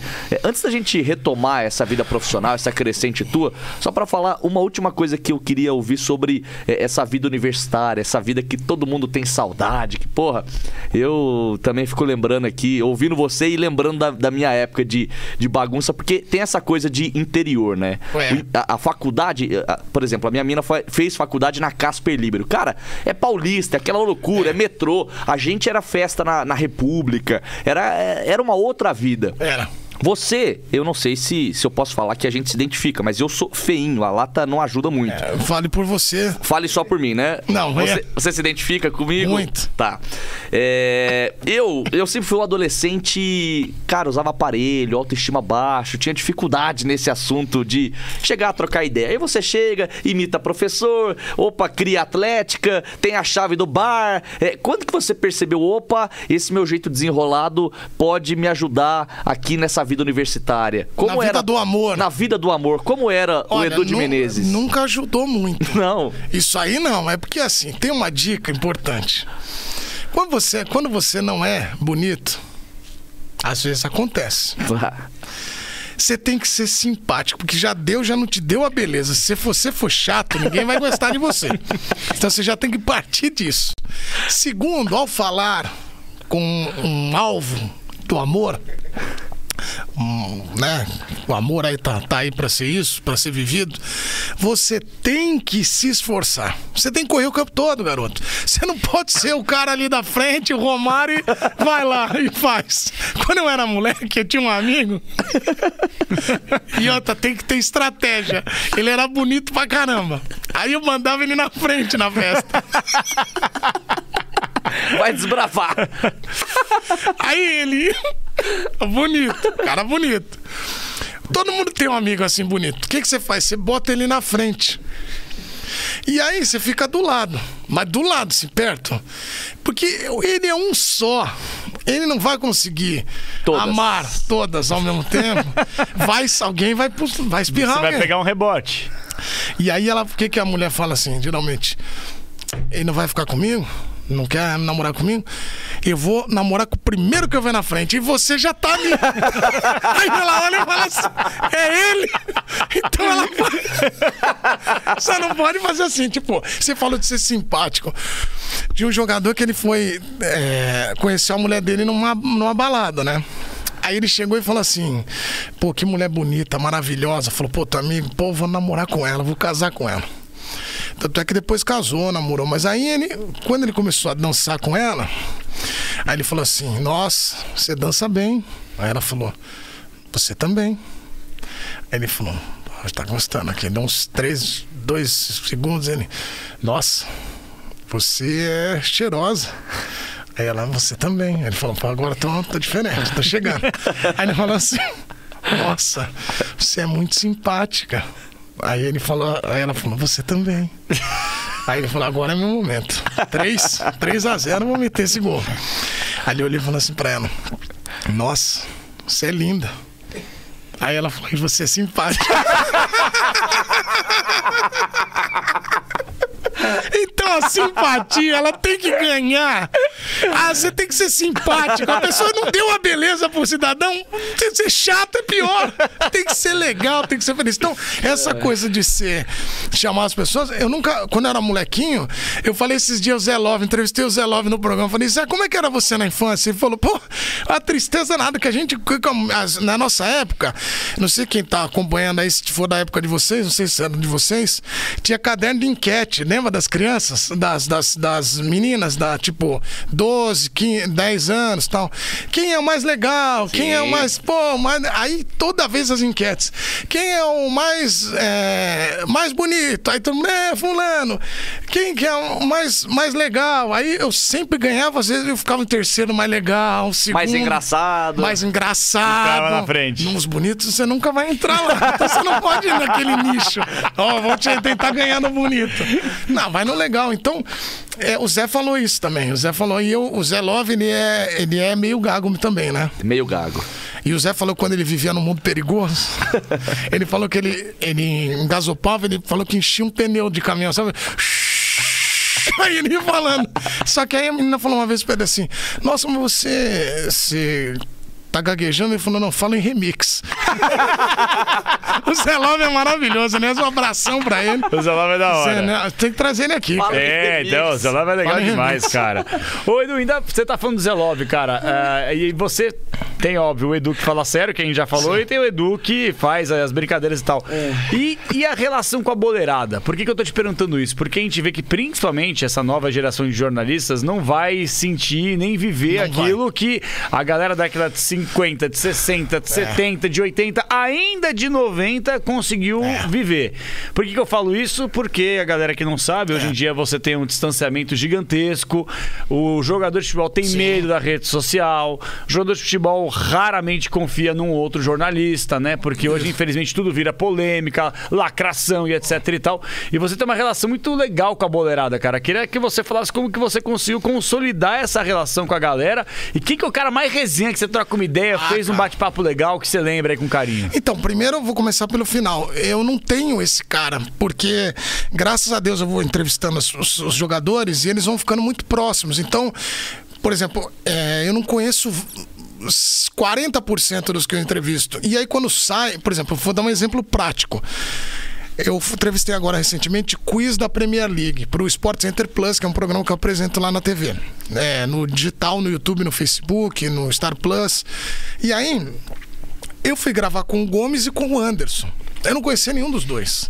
Só que eu cheguei, eu crio muita, eu, eu, assim, eu crio muita conexão. Eu acho que a nossa vida é muito das conexões que a gente vai criando, da amizade. Não podemos nunca achar que, pô, eu já sou gigantesco, tal. Isso nunca vai acontecer. E a gente tem que sempre ser amigo de todo mundo, cara. E aí o, o- o Gomes eu conheci. Pô, que amigo em comum eu tenho com o Gomes? Os caras do Cruzeiro. Quais são os amigos? O Alex Dias, o Alex, né, o próprio Felipe Melo. Então fui muito criando essas conexões. O Anderson. O Anderson tinha acabado de dar entrevista pro Duda Garbi. E eu, eu, eu- eu gosto muito do Duda e eu conheci o Duda recentemente agora, no, na Supercopa Desimpedidos. E aí, como eu aprendi. Quando eles entraram no ar, antes da gente gravar, eu falei, pô, Anderson, eu vi você no Duda. Pô, o Duda é meu amigo. Eu gosto muito dele. Daí você já desarma o cara. O cara fala, pô, eu também e tal. O, o Gomes é a mesma coisa. Quando a gente foi gravar, ficou tão legal, tão descontraído. Quando eu saí, o produtor falou: Pô, que legal, você já conhecia eles? Eu falei: Não. Eu conheci lá. Então, acho que primeiro que aquilo que eu te falei, que uma entrevista, um conteúdo é sempre legal, que tem que ser legal para os dois, e nesse caso, mais ainda. Mas aí, o, o cara, eu não conheço cara. E a- os jogadores hoje, assim, eu não tenho essa, o cara, eu tenho muitos. Eu tenho a felicidade de estar num grupo que tá o Amoroso, o Alex, o Sampaio, o Fábio Luciano, o Leandro Guerreiro, é, vários, e- vários jogadores, tem cantores juntos, Simoninha, então Paulo Nunes. Então eu tenho a felicidade de ser amigo desses caras. E o que acontece? Eu não, eu acabo, acabo criando muito. Só que, por exemplo, a galera de 2005, tô dando exemplo aqui de um time que eu cobri, o São Paulo. Eu sou muito amigo deles até hoje. Só que muita coisa mudou. Por exemplo, o Tardelli. O Tardelli é um cara que eu adoro. Só que hoje o Tardelli tem é, ele vai jogar num time, ele tem um assessor do time, ele tem um assessor pessoal dele, que é o Serginho, tem também o Pedro, que é outro assessor. Então, não que eles dificultem o trabalho, mas você tem que passar por uma, um caminho. Pô, Pedro, pô, tá legal, Edu, ele vai falar contigo sim. Pô, o assessor fala. Então, antigamente tinha Dá uma pra relação. atropelar os cara, né? É, eu não gosto também, mas tem uma relação. é, antigamente uma relação diferente. Até nos treinos. Onde você ia cobrir um time, você ficava colado ali na grade, ficava trocando ideia. Os caras eh, brincavam muito que eu ia. Ah, você vem aqui pra pegar notícia e falar, ah, vim pelas relações humanas também. Porque eu gosto de. Ficava trocando ideia com os caras. Então eu, eu acabava criando essa conexão. Eu ainda peguei entrar no, no, no treino assim, assim que o técnico apitava. Finalzinho de 2000, 2001, 2002 ainda tinha. Depois já começou a, a não poder entrar no campo no treino. Mas, pô, tinha uma coisa que eu adorava, cara, quando era moleque. A gente trabalhava, vou falar uma coisa aqui que ninguém vai imaginar que existia, mas existia. Acabava o jogo, não sei se vocês pegaram. Podia entrar no campo. Vocês chegou a pegar? Não. Não. Pô, era uma delícia. Entrar no campo? Acabava o jogo, jogo mesmo. Tá. O juiz fazia assim, ó. Ah, não, sim, sim, sim, sim. Entrava dava pra entrevistar fazer. os caras. Ah, não. Não. Quando acabava, tipo assim, final de campeonato, beleza, você entrava. Não, não, todo jogo. Primeiro tá? jogo, que eu primeiro fiz, jogo assim, do campo campeonato. era Não. 2014. Já não tinha Já essa não resenha. pode. Não, não pode. Antigamente, podia entrar no campo. Eu Nossa, fiz um velho. Copa do Brasil uma vez em Manaus, que eu pude entrar e eu entrevistei o goleiro da ponte na marca do pênalti, mas assim, minutos antes de começar. Depois de acabar o Não, jogo, não. nosso entrava antes, entrava depois, e só voltava a entrar nos durante. Tanto que teve uma vez no Durante, eu vou contar aqui duas Enfim, a gente ficava muito. Então, eu tenho muita história de beira de campo por causa disso. E na época, pô, só cara fera também. Pô, hoje, por isso que eu não gosto de dizer assim, é, pô. Fulano, aquela geração é melhor que essa, que é igual futebol. Não é, cara. Todas são iguais. Hoje tem os todos, tem tanta gente competente, como tinha há 5 anos, 10 anos, todos são competentes. E na nossa época, minha época, os caras mais antigos eram Romeu César, o Carmona. Os caras que, pô, se destacaram, o Garrafa também, é dessa geração. E aí, quando acabava o jogo, eu falava, pô, sou moleque, vou chegar na frente desses caras. Então, acabava o jogo, eu dava uma carreira, tipo, Romário fez o gol. Aí puxando o cabo, enrolando o cabo, e ia lá, Romário, Romário chegando aqui. E eu achava sensacional ganhar dos caras. Eu, André Galvão, a gente fazia corrida. Agora que acabar, nós vamos voar nos caras. Aí ficavam um olhando pro outro espímpulo, a mesma coisa. Acabar, nós vamos correr. E aí tinha um ligeirinho na época, saudoso ligeirinho. Esse ligeirinho. Vocês conheceram ele? Sim. Pô, um cara sensacional. Um dos jornalista Fantástico. espetacular.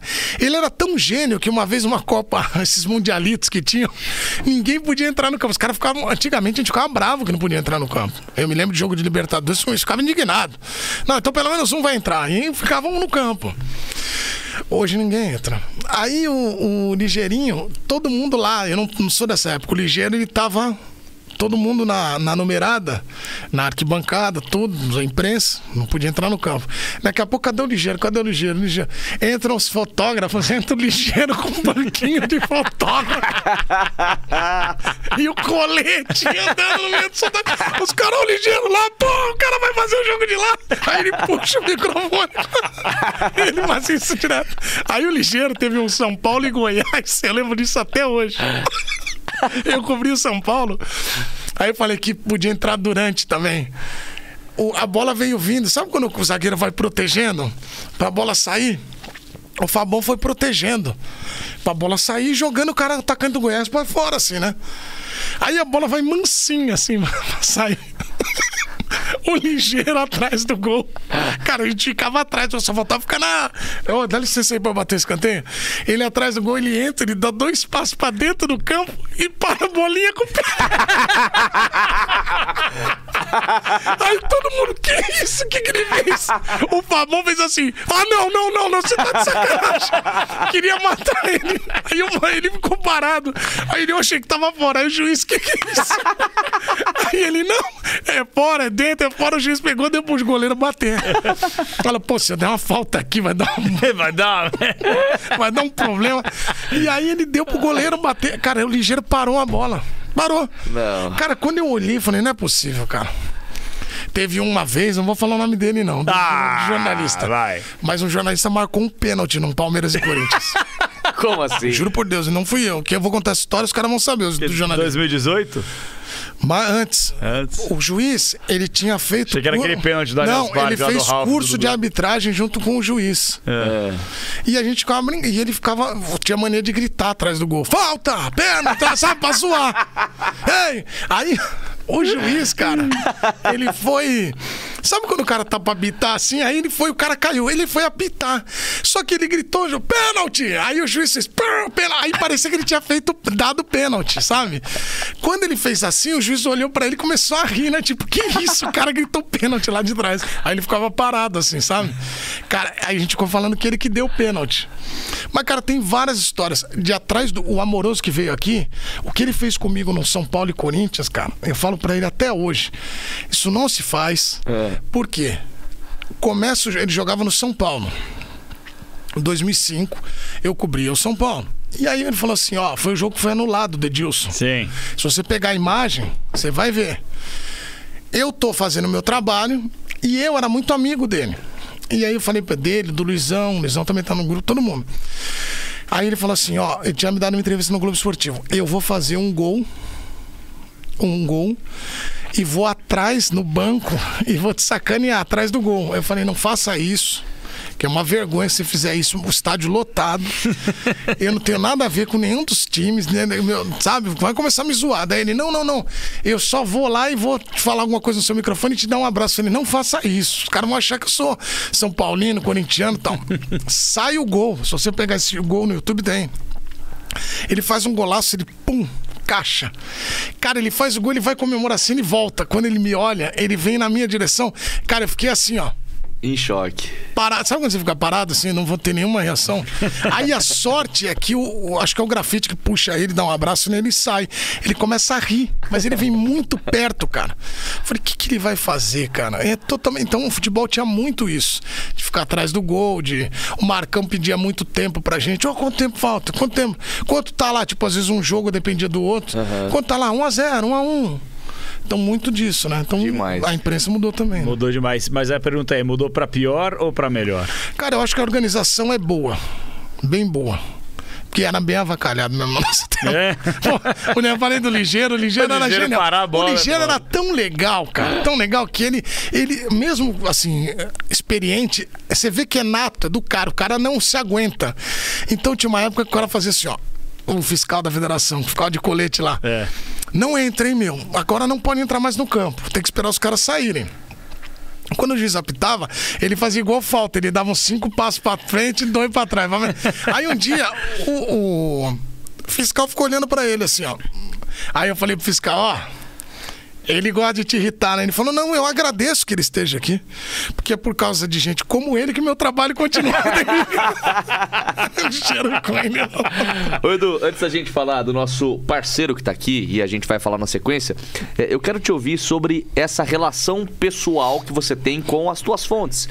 É, muito se fala de fonte não pode ser amigo, é preciso ter um distanciamento. E você, pela tua maneira leve, descontraída, é, você a- acaba deixando o cara à vontade. Ele não sente que ele foi lá, deu uma entrevista para um cara sisudo e, e vai embora. Ele não, ele gosta de você, às vezes troca zap. E como é essa relação tua de sair, tomar cerveja com uma fonte, sair, tomar cerveja com um jogador? E, e como não misturar muito essa coisa se amanhã ou depois você tiver que meter o pau, por exemplo? Aliás, o que eu falo muito é que às vezes o jornalista dá informação, fulano tava no lugar aí. Muitos estavam dentro, estavam juntos. Então, às vezes, o cara não, né? Mas o que eu acho assim, você não pode misturar. Por isso que eu acho que até o, o- o jogador, o treinador, o dirigente, eles acabam respeitando muito, por quê? Você tem. Nós estamos aqui. Aí, o, o é uma figura pública, ele é um diretor do, do Corinthians, do Palmeiras, São Paulo, e ele vai lá e te fala, dá umas 10 informações aqui. Você pode sair daqui e publicar as 10. Você pode ganhar um prêmio de jornalismo, mas nunca mais ele olha na sua cara. É. Eu sou do outro lado. Eu acho que você pode pegar as 10, pegar uma informação, entender que, pô, o cenário é esse. E trabalhar muito em relação àquilo. Pô, às vezes você faz uma pergunta pra ele, ele, pô, ele já sente a vontade pra falar aquilo. Mas eu acho que você- o jornalismo é em primeiro lugar. Por isso você tem que ser o respeito, teu respeito tem que existir sempre. Já teve cara que eu tinha um- uma relação muito boa e que eu tive que criticar, principalmente quando eu fazia mais o, o bate-bola, o debate, fazia programa de debate, de opinião, e eu nunca me furtei em falar, porque, assim, também tem outra maneira, tem maneiras e maneiras de você falar. Você pode falar que o cara é péssimo, é horroroso? Pode. Mas você pode falar que o cara não tá vivendo um bom momento. Que é, você pode analisar o jogador e o treinador e o dirigente, eles nunca, nunca vão ficar bravos com você se você estiver dentro da, da análise profissional. O duro é que às vezes beira muito o pessoal, as pessoas passam dos limites. É natural, o ser humano tem, erra, não tem jeito. Mas eu acho que esse é já aconteceu muito. Agora, já aconteceu o outro lado, né? Eu era, eu era muito próximo de um jogador do Palmeiras em 2014. O Palmeiras foi rebaixado e eu tinha combinado com ele. Vocês sabem que tem que fazer, às vezes, aquelas matérias retrospectivas, na fim de ano? 2012. 2012. Boa. 12. E aí tem aquelas coisas de, ó, precisa fazer retrospectiva. Aí pega um jogador, o cara fica falando de tudo, né? E aí o Palmeiras foi rebaixado. E esse jogador falou pra mim assim, ó, aconteça o que acontecer, eu vou te dar entrevista pra você material, pô. Eu falei, tá bom. Aí quando acabou o- jogo lá em Volta Redonda, nós estamos voltando e tal. Eu falei, putz, meu, eu vou ligar pro cara. Não tinha zap na época, né? Acho que não tinha, 2012, acho que não tinha. acho que não. 2012, acho que. É, aí eu liguei, eu lembro de ter falado com ele por telefone uma, uma hora. E aí o cara, eu liguei pra ele, não atendeu, depois ele me ligou, daí eu liguei de novo, aí eu falei assim, ó, tudo bem? Ele falou, tudo. Eu falei, cara, vamos. Aí ele falou, vamos gravar? Eu falei, não, cara. Aí eu falei, você tá bem pra gravar? Ele falou, tô, tô, tô bem. Aí ele parou. Aí ele, a voz dele ficou embargada, assim. Aí ele falou, ah, cara, eu vou te contar uma coisa aqui, mas Vou te falar aqui. Minha filha acabou de voltar da escola e falou assim: Papai, você é um lixo. Nossa. Porque os meus amiguinhos estão falando isso que viram na televisão, as pessoas falando, pô, fulano é um lixo e tal. Aí aquilo, cara, eu fiquei ouvindo, cara. Falei, pô, às vezes a gente não tem noção do limite que às vezes uma análise, uma opinião de um torcedor, uma atitude de um torcedor ou de, de um- quem quer que seja tenha o, é, né, o efeito na outra pessoa. E aquilo me gerou um, assim, eu falei, pô. Cara, se quiser não quiser gravar, ele falou: ah, cara, eu vou pegar um tempinho, mas eu vou gravar. Eu falei: não, não vamos gravar, não. Vamos gravar amanhã. Eu poderia ter gravado, mas eu acho que, pô, acho que a gente tem que começar a respeitar um pouco dessa relação. Como tem jogador, às vezes, que fala, pô, não queria falar hoje, o cara fala 10 dias. Ele pegou muito isso também na Zona Mista comigo, você também. Pô, o cara, 10 jogos ele fala. Um ele pede pra não falar, o cara vai mascarada lá, não quer falar. Então não é assim, cara. Tem dia que o cara tem um compromisso, o cara não quer falar, ou o cara não foi tão bem, ele, ele para, fala, mas, tipo, não queria estender muito. É normal, cara. Eu acho que a gente tem que começar a entender também esse, esse lado do jogo. Porque eu acho que é um. a- ninguém é ser humano. Tanto, é, tanto nós que analisamos quanto os jogadores, cara. Porque a gente erra também. Nós estamos vendo todo mundo. Quantas pessoas não, não erraram ultimamente? E não são, má- às vezes, más pessoas, mas erra, cara. Então acho que é igual o jogador. Ninguém tá ali pra perder o pênalti, pra zoar. Então acho que tem esse lado também, né? Eu concordo 100%. Até pegar um exemplo aqui, o Daverson. O Daverson é um cara que, assim, principalmente depois do gol da Libertadores, eu tive assim, uma, uma relação mais legal fora, sabe? E, mas não dá pra você pegar e esquecer isso e ver a Claro. última atitude que ele teve. E fica difícil, né, cara? Um clube gigante do tamanho do Palmeiras ter um jogador que é desequilibrado emocionalmente. A verdade é essa. às vezes, eu sei que Capê, até é difícil falar. falar. isso, Edu, mas Mas então, mas eu vou te não, falar. sabe? ó, você vê, o caso do Davidson, cara, eu fiquei muito feliz que ele fez o gol da Libertadores. Eu vou contar por quê. Porque o cara que recebeu ameaça um mês antes, cara. A torcida queria matar o cara. E a- hoje, com a rede social, as pessoas estão passando dos limites, cara. Então. Não, vou pegar não sei quem, não sei. Cara, isso não é, isso é inadmissível. Isso não Inbo- pode acontecer. Inbox da esposa, da filha. não pode. né? não, é terra sem lei, Edu. Não, Internet é terra terra sem lei. E aí, os caras começam a falar um monte de absurdos. E quando ele faz o gol, pô, ele é herói, ah, vou tatuar. E aí eu acho que às vezes a gente também tem que olhar muito o momento que as pessoas vivem. Você citou o exemplo do Davidson. Mas tem vários jogadores que às vezes tomam vermelhos em sequência e o clube já parou pra pensar, tipo, o que que tá errado mentalmente falando? A questão de trabalhar o cara, dar força pra ele, não só de, às vezes, jogar o cara pra, pra pressão. Ó, então eu acho que tem isso. O, o Daverson fez o gol da final da Libertadores. Ah, mas ele, ele fez o gol da final da 2018, do título dele. Então acho que tem, um, tem mérito aí, né? Mas eu concordo contigo que ele tá errado nessas situações de tomar o vermelho. Eu acho que tá, é, há um distanciamento também. Acho que assim, eu não sou corporativista. É, A gente comete erros todos os dias, o que é totalmente natural, né? Só que tem os erros e os erros. E eu acho que a boleirada também tem uma boa parcela de culpa nesse distanciamento, que os caras muitas vezes se fecham numa bolha e eles respondem só às próprias redes sociais, muitas vezes. Que é direito dos caras. É óbvio que é direito dos caras, mas eu acho que eu acho que se a boleirada também tivesse um pouco mais daquele lado raiz da década de 90, de chegar, por exemplo, assim, você dá uma notícia, tá ligado? Deu uma notícia hoje, pá. Aí o cara pega e fala assim: não, essa notícia não é verdade. Não é verdade essa notícia. Deixa eu falar com o cara. Não tem mais essa relação. É, Agora eu- vai, às vezes, um intermediário pra falar. Não, e o que eu acho, uma uma bosta. é, e uma coisa que eu acho que tem que mudar também é aquela questão de como a gente falou aqui, ah, o, o- consumidor, o telespectador vai entender quando você está falando é, de uma maneira mais descontraída, outro séria, vai entender. Mas o- eu acho que hoje ele tem discernimento, tem capacidade de fazer isso. Tem, o jogador precisa começar a entender que é o seguinte: Vamos gravar uma, o, o jogo aberto com o Vinícius? Vamos. Quando? Segunda-feira, 4 da tarde. Tá. Domingo, 10 da noite, ó, ele perdeu o jogo e não quer gravar. Não, você Então, vai gravar. é isso, Cara, eu velho. acho assim. É isso. Tem que gravar. Ah, mas eu não quero falar. Cara, tem que gravar. Primeiro você pergunta Mas assim. duas vezes o jogador quer falar, e aí Ó. três, quatro pessoas ao redor do cara ficam aí Por exemplo, no cara, o cara fala, já vou. aconteceu no, no Além da Bola, que é um programa de resenhas descontraído lá na ESPN que eu faço. Ele já aconteceu do cara. Eu gravei o cara, editei o cara, tá tudo prontinho pra entrar no ar. Ele perdeu no final de semana de 3 a 0 Pede pra não entrar. Não, o que que eu faço? Eu sempre tenho uma gaveta. Então, ok, eu mudo, porque ali ele tá descontraído, também não vai ficar legal. Às vezes, o, agora, o cara não gravar, ele pode gravar e assim, fazer um acordo de cavaleiros. Ó, eu vou lá, gravo o jogo aberto, mas pode ser assim.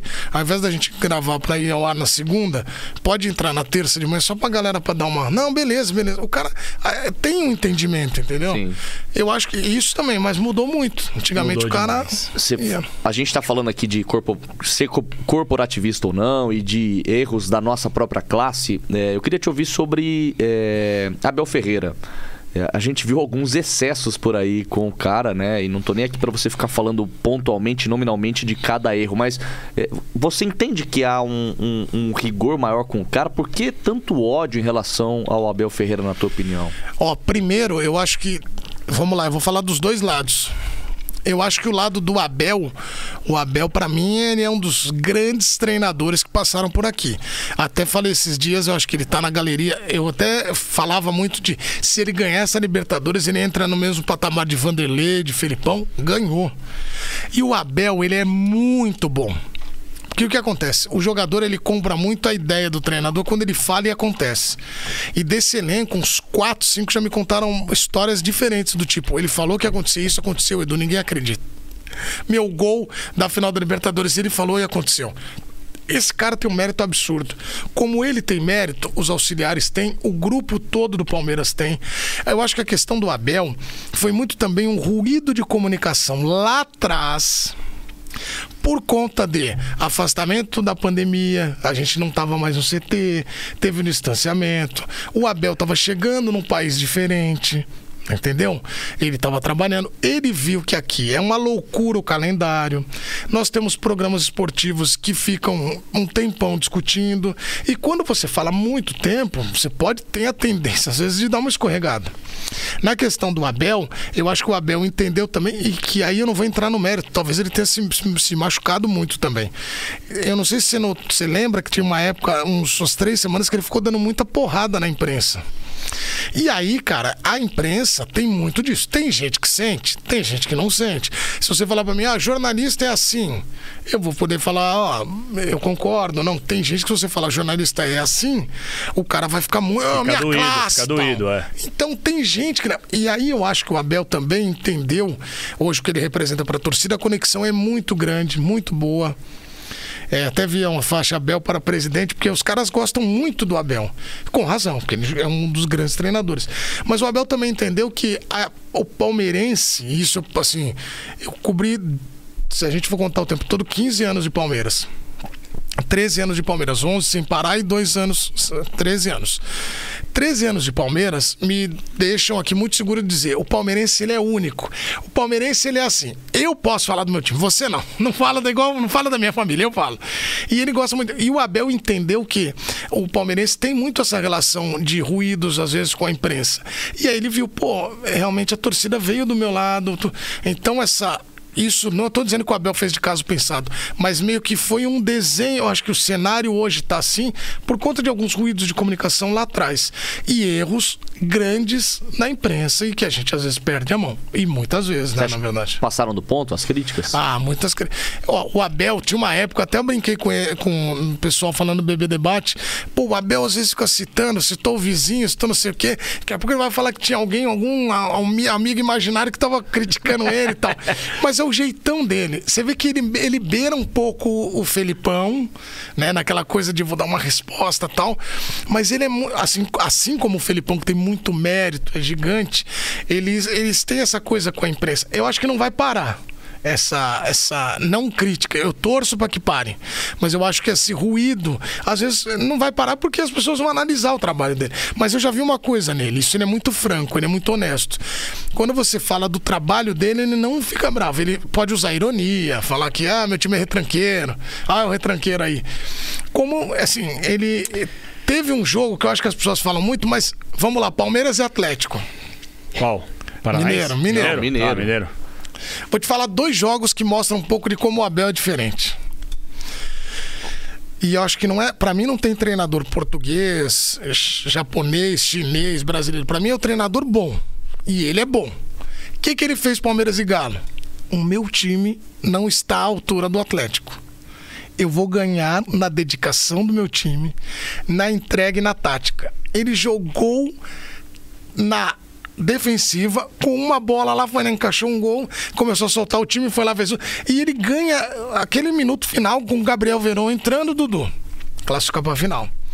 Na final, ele trabalhou, eu até contei em algumas outras oportunidades, o Flamengo, o Renato, é um baita treinador também, eu gosto do Renato. Só que o Renato ali estava vivendo aquele momento da época do Grêmio, do gol que aconteceu do Grêmio, que era. Ele estava num momento turbulento, o Abel estava num momento mais. E o Abel entendeu que os favoritos são eles. Eu vou trabalhar pra caramba e trabalhou ele fez um baita num jogo tático. Então eu acho que é, ele, ele tem muito mérito. Eu acho que a gente às vezes fala. Tanto é que eu falei que não tem treinador. é, de nacionalidade A, B ou C, que trouxeram os outros portugueses que não deram certo. Verdade. São vários exemplos Jesualdo, aqui. que Vários tem exemplos. história, mas não deu. Paulo Bento. Paulo Bento. Vários outros. É, cara, essa questão que o Vini levantou das críticas, aí eu- aqui eu vou falar e não vou ficar escondendo nada. O Morsa, que eu adoro, particularmente falando, assim, não tenho uma relação de amizade com o Morsa, não tive o privilégio de ter essa relação de amizade, né, mesmo trabalhando em algum período com ele, mas passou do ponto. Passou do ponto. É, assim, o meu ponto é, eu acho que volta muito daquela nossa relação de jornalista-jogador. E pelo fato desse pessoal ser das antigas, e aí não é nenhum demérito, pelo contrário, não é nada assim de forma pejorativa você criticar, mas eu acho que a galera das antigas, muita gente da antiga, não conseguiu entender que, tipo, naquela época, tudo bem, às vezes você, não que fosse correto, tá? Não tô passando pano, mas você pegar e falar assim, pô, esse cara é um burro, esse Até cara a repercussão tal. era outra, A né? repercussão era outra, porque É, também a hoje- rede social hoje dissemina demais.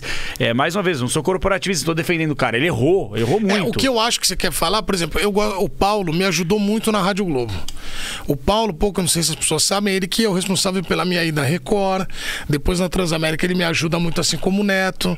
Então, o Paulo, eu trabalhei com ele na Globo, na Record e na Transamérica. Não, baita cara. É um baita cara. Pois é, e aí olha Cara, só a que repercussão aí, em cima do cara, parece que o cara é um vagabundo, mau uso- caráter. Então, é mas o uso errado das palavras traz isso. Isso. E aí o que você falou, eu concordo também. É, né, no linguajar, é um linguajar errado. Por isso que a gente falou aqui do Fala Sério, tudo, porque o mundo mudou. Hoje as pessoas estão com outros ouvidos. Tô- E aí eu acho que essa coisa que é boba de ficar, ai, mimimi, não é isso, não. É que, cara, quando você passa do limite, você passa do limite na década de 80, 90, 2000. E pode ter certeza que o Paulo deve estar muito triste com tudo que aconteceu. Chateado, incomodado. Eu não falei com ele. Mas eu acho que ele deve estar muito chateado. Porque, cara, ele perdeu um emprego, ele não. Talvez o escolha errada das palavras machucou o Abel, que foi uma coisa que não deveria ter acontecido. Então, esse é o lado, esse é o lance. Eu acho que mudou muito. E se a gente não tivesse cuidado também, você vê que ali talvez o Paulo quisesse falar muito dessa relação comportamental dele, e não da parte Perfeito, tática. sem dúvida. Mas o erro usou. Agora, um lado que eu queria falar muito é da, da cultura do cancelamento. Cara, a gente está vivendo um momento muito complicado. Talvez nós estamos aqui falando cancelado. E a gente saia daqui do podcast um cancelado. Porque às vezes usa uma palavra errada. Entendeu? Esses dias aconteceu na TV há uns dois. Esses dias não, há uns dois anos. A gente estava ainda fazendo programa de casa. Eu usei um termo que eu não vou repetir aqui, obviamente, que tava, que tá em desuso, porque é um termo que não é, que tá errado. Hoje não se usa mais. Tem vários termos que Denegrir. é, as pessoas usam muito isso. E tá errado. Eu recebi uma mensagem de uma professora tão bonita, tão legal e tão educada. Ela me mostrou o erro. Ela falou: "Olha, você". E aí o que acontece? Eu peguei e falei, agradeci, falei, jamais vou repetir esse erro. E não repeti mais. Isso está em desuso, não pode ser colocado mais. E eu estava um ano depois, no mesmo programa, uma colega usou o mesmo termo. O que que eu fiz? Eu não cancelei ela. Eu fui lá e mandei para ela, olha, uma vez uma professora me contou isso, isso, isso. Então eu passei para frente um aprendizado. Legal. E ela vai passar para frente. Então acho que essa cultura do cancelamento, não sei, eu acho que a gente deveria pensar muito também nessa coisa de ensinar as pessoas e tentar mostrar para elas. Não tô dizendo que tá, eh, aqui eu não tô defendendo quem errou, porque quem errou, tal, tem que fazer sua avaliação de eh, termos usados, postura, isso tudo. Mas a gente também olhar um pouco dessa. De, ao invés, tem muitos casos que as, as pessoas estão cancelando e podia, sabe, tentar entender um pouco mais e, e auxiliar, né? Acho que no caso do Paulo, apesar de gostar muito dele, eu acho que, obviamente, que eu vi um exagero, né? Sem dúvida. Antes de você, já tinha falado do nosso parceiro, Claro. dos nossos parceiros que ainda faltam ser citados aqui. Luiz Felipe, o grande Livinho do bigode, acabou de mandar duas pilas aqui no nosso superchat pra dizer o seguinte: Capela, paga o Pix de mil. Perdeu pro cara, velho. cara. Ele não vai pagar. Paga aí, pô. Mano, posso falar? Fala Se aí. ele não tivesse trapaceado, eu pagaria. Não, mas o que, que ele fez? Ele- a, a gente tava jogando, eu tava humilhando ele no na sinuca, e aí ele pegou uma hora, ficou nervoso que tava tomando um pau e tocou na bola. Eu falei, mano, tocou na bola, acabou o jogo, Ah. vira bagunça. Aí ele falou, não, segue aí. Aí eu falei, beleza, que nós é parceiro. Tá parecendo Jogamos- aquele negócio. Ah, eu vai ma- desmotivei. Vai, matar cinco sem tirar seis da É, boca. então, Aí é, vai é, exato. Aí ele Ah. mexeu na bola e eu parei. A próxima, então, é dobro ou Mas nada. é o seguinte, o negócio é o seguinte, ó, cadê a câmera aqui? Harryzinho, ó. Se você que tá acompanhando a gente me desafiar pra uma partida de sinuca, Ah. se eu ganhar, se eu ganhar, Para. você me dá 10 reais. Se eu perder, eu faço um pix de mil. Onde vocês para, quiserem, deixa eu falar, deixa eu falar. quando vocês quiserem. Posso falar uma coisa? O que vocês quiserem. Posso falar? Não tem eu sou conversa. seu amigo, gosto muito de você. Para, que senão Para. aquela- aquelas quadras de areia não vão sair. E ó, e eu quero jogar lá, hein? A replay vai ficar. Ô, Giba, o cara não quer pagar um Deu ruim. Giba. pra fechar o superchat que chegou aqui de momento, mande aí a sua mensagem antes do Jota registrar nossos parceiros. Gustavo Tomazelli tá mandando aqui 10 pilas pra dizer: tem alguma história em Americana? Cobriu algum jogo do, Ribeirão- do Rio Branco lá no Décio Vita? Dali Tigre. Pô, eu cobri jogo do Rio Branco, mas a história de Americana boa é que eu trabalhei na TV Americana e eu fiz uma, uma reunião sem ter, né? Na verdade, eu cheguei pra trabalhar lá, você falou de meter as caras. É. Eu cheguei, eu tinha lido no jornal Liberal o nome do diretor da TV. E aí eu falei, bom, vou lá trocar uma ideia com o cara. E eu tinha uma bicicleta laranja, lembro disso até hoje. Aí eu bom, fui de polo, Nossa, ca- calça e bicicleta laranja. E prrr, morava na Vila Bertini, que era a Como é que entrada era? da Vai. cidade. Prrr. Aí saí aqui, ó, da Vila Bertini, tô lá, atravessei o Pontilhão, virei pro Décio Vita, era do lado do Décio Vita TV. Aí parei a bicicleta, morri ela no poste. Aí eu poste os dois postes antes, né? Senão o cara fala, chegou de bicicleta, a derrota do Esse é jornaleiro, né, porra? Porra, a derrota. Aí eu parei a bicicleta, amarrei e fui. Quando eu cheguei lá, bati assim, só tinha uns três moleques produtores lá. Aí cheguei e falei assim: eu tenho reunião aí com fulano. Cara, eu esqueci o nome dele, até vou lembrar. Toda vez que eu conto essa história, eu esqueço. Aí eu, eu vou pegar o nome correto dele pra contar. Eu, é Rogério alguma coisa. E aí eu falei, bom, eu vou lá. Falei, eu tenho reunião com o Rogério e tal. Aí o cara olhou pra mim, Tá bom, entra aí. Aí eu entrei, eram outros tempos também. Pô, 2000, em 99, não tinha.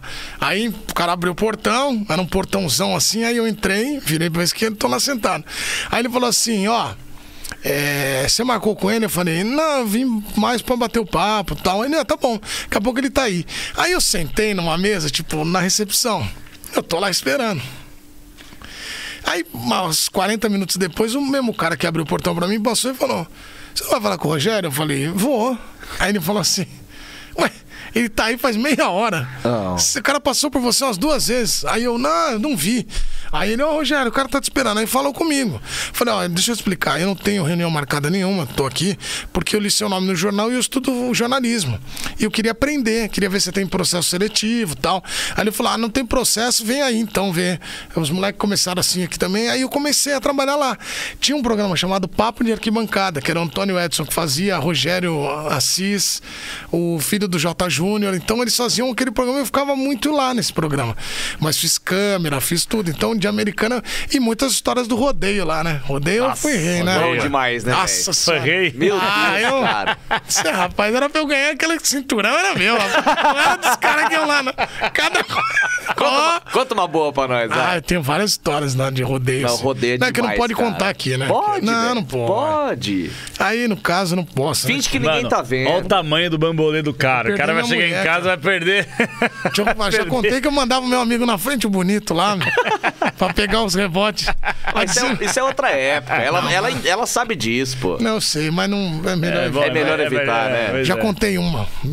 Vamos guardar uma outra mais pra frente. Vamos, vamos. Que eu solto ela Ô, e já jogo a bomba ninja e sai. Eu tenho uma pergunta para te fazer daqui a pouquinho, mas é uma pergunta capciosa. Você é um cara que responde toda a pergunta, não é? Não. Não! Eu já falo logo pra não vir com essa sua. Tia, eu prefiro ser medroso e tá bem Isso, do que o corajoso. tá o cara é. Corajoso, não, eu respondo tudo. Entendeu? Ó, daqui a pouquinho eu vou fazer essa pergunta. Eu acho que você vai conseguir responder porque envolve aí profissão, jornalismo Tá. e futebol, tá? Posso falar? Manda agora. Então tá bom, pessoal, é o seguinte, aqui no podcast a gente quer dar dinheiro pra vocês, cara. Quero dar dinheiro, quero que vocês fiquem ricos, tá bom? Então como ficar rico?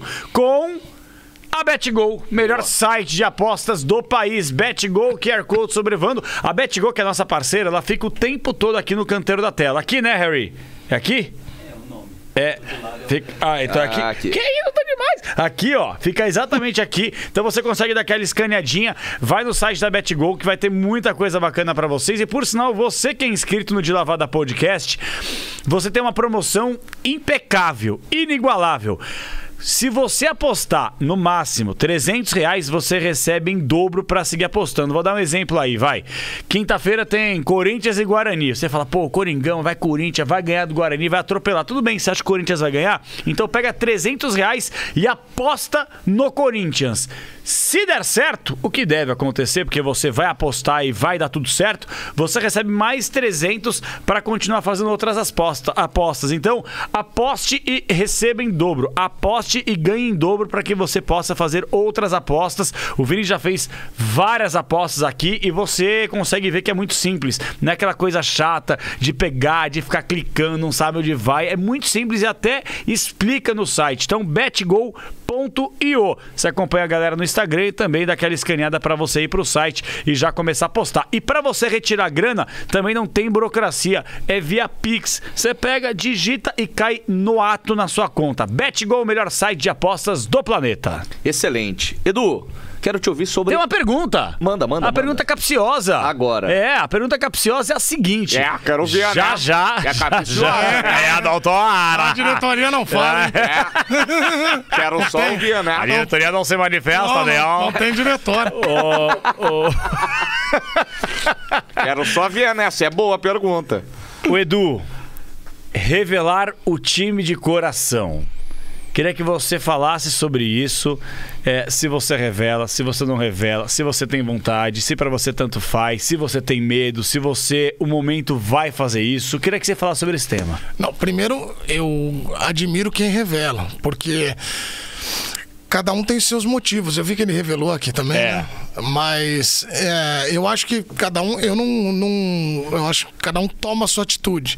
Então tem gente que revela porque ah, para mim é normal, não tem problema. Tem gente, então eu, Eduardo, eu não revelo. Por quê? Eu vou te contar por quê. Porque eu sou muito, hoje eu teria mais a perder do que a ganhar.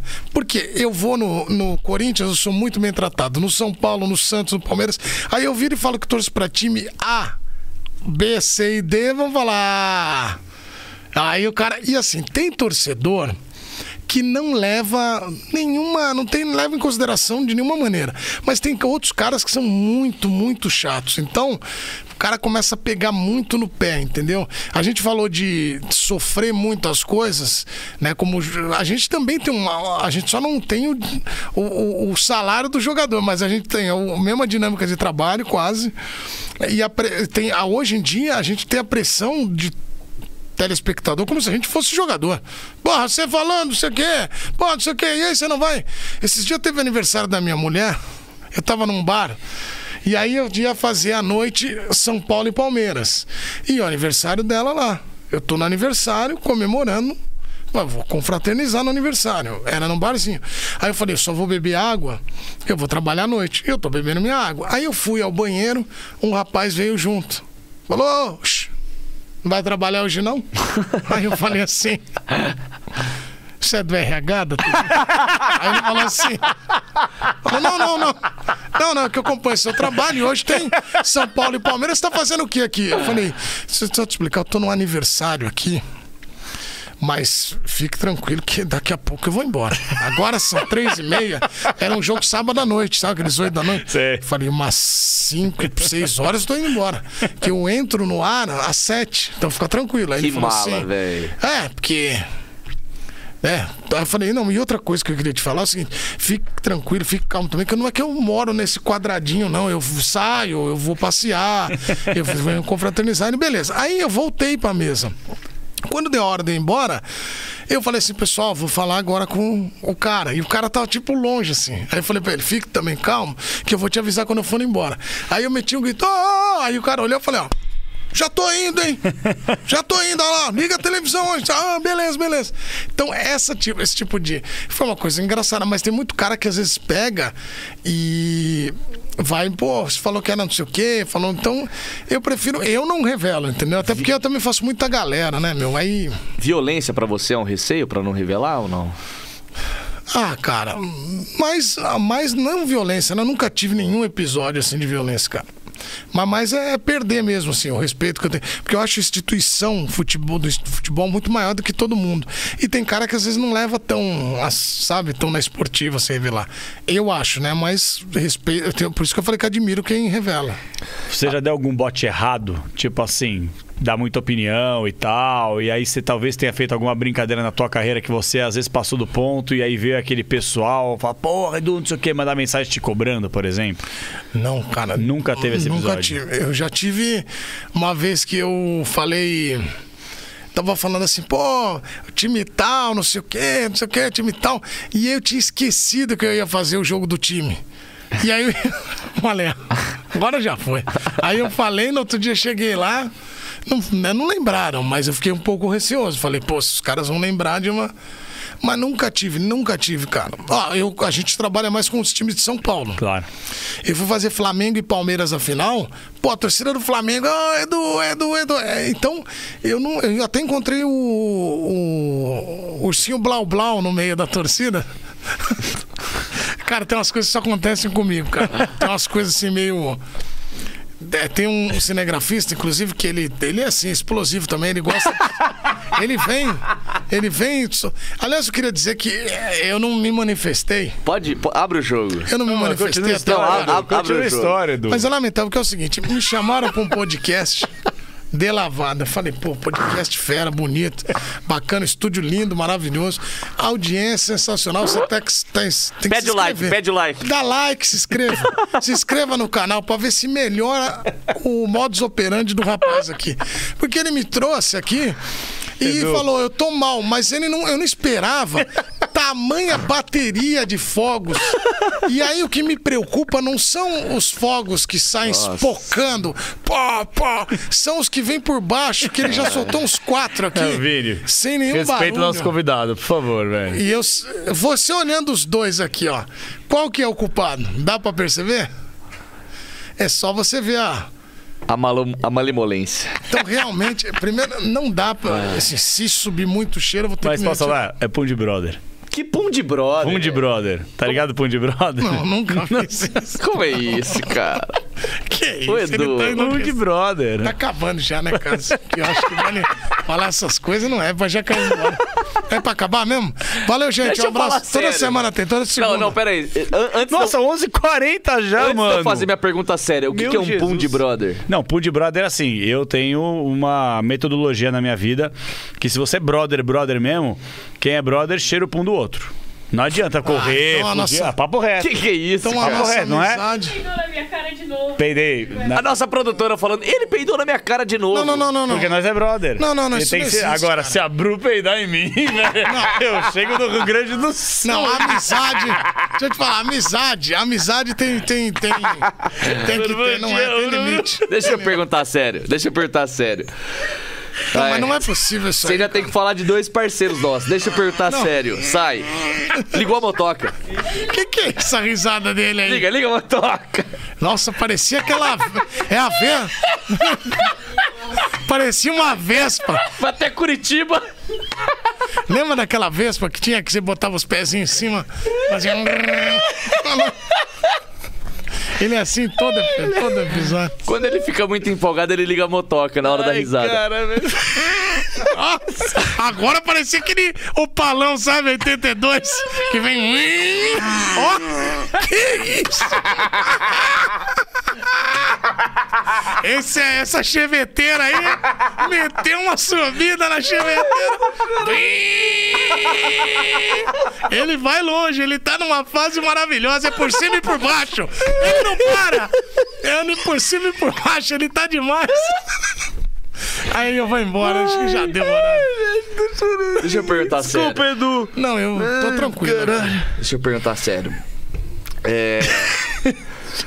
Não, papo reto agora, perguntar sério. Ele, vai- ele. Você, você não tava na ESPN desde o primeiro ano. Criação, primeiro ano e tal. Ele vai cuspir, eu acho. Não, não vai, não vai. Ele agora tá, tá suave, eu conheço. Muito se falou de essa ESPN de hoje já não é mais a mesma do Trajano lá atrás, papapá. Por mais que você não estivesse no primeiro ano da criação, você tá há muito tempo na ESPN e você acompanhou essa mudança. O que de fato mudou para que hoje algumas pessoas falem já não é mais a mesma ESPN de antes? Ah, cara, eu acho assim. É... O primeiro que eu acho que a comunicação ela vai mudando e é natural que ocorram as mudanças. Eu tive a felicidade de pegar essa ESPN do Trajano, como tive a felicidade também de trabalhar na ESPN que era do Palomino, agora a ESPN que tem o João, o Pós o Maluf. E eu acho que todos, todos os momentos são momentos interessantes. Eu acho que não tem aquela de, ah, para falar desse momento eu tenho que é, criticar o outro. Eu acho que todas são. Você tem que olhar o mérito do Trajano de ter criado a ESPN, de ter colocado uma marca tão importante por aqui e de ter, sabe, feito o terreno. Eu faço sempre uma analogia com uma casa, né? Ele fez a, a base da casa, ele, ele fez o trabalho também, né? Pesado. E depois um trabalho também difícil, complicado, que vem nessa gestão do Palomino de, pô, agora nós vamos mudar aqui, mudar o cômodo ali. E agora vem uma outra parte, que é uma parte que tem. a- a- a- você vai decorar aqui, qual escolha que você vai fazer ali e tal. E tem também uma junção com a Fox. Então é um conglomerado hoje.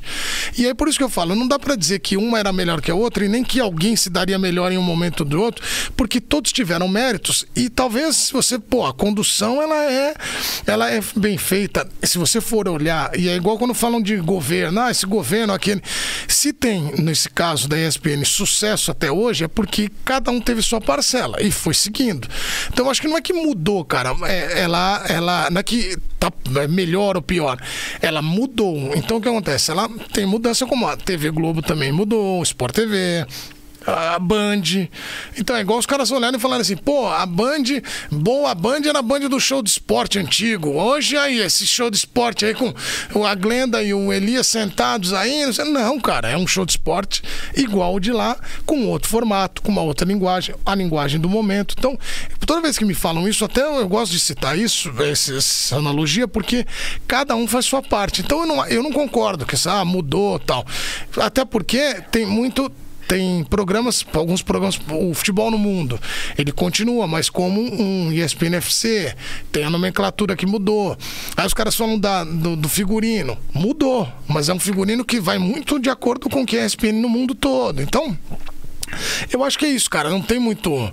é, assim, pouquíssimas pessoas me encontram. Ah, não vejo mais tal canal por isso, por aquilo. Você vai mudando o seu, o seu gosto. E às vezes a pessoa também tem um preconceito da coisa. Ah, como mudou, não vou parar pra ver.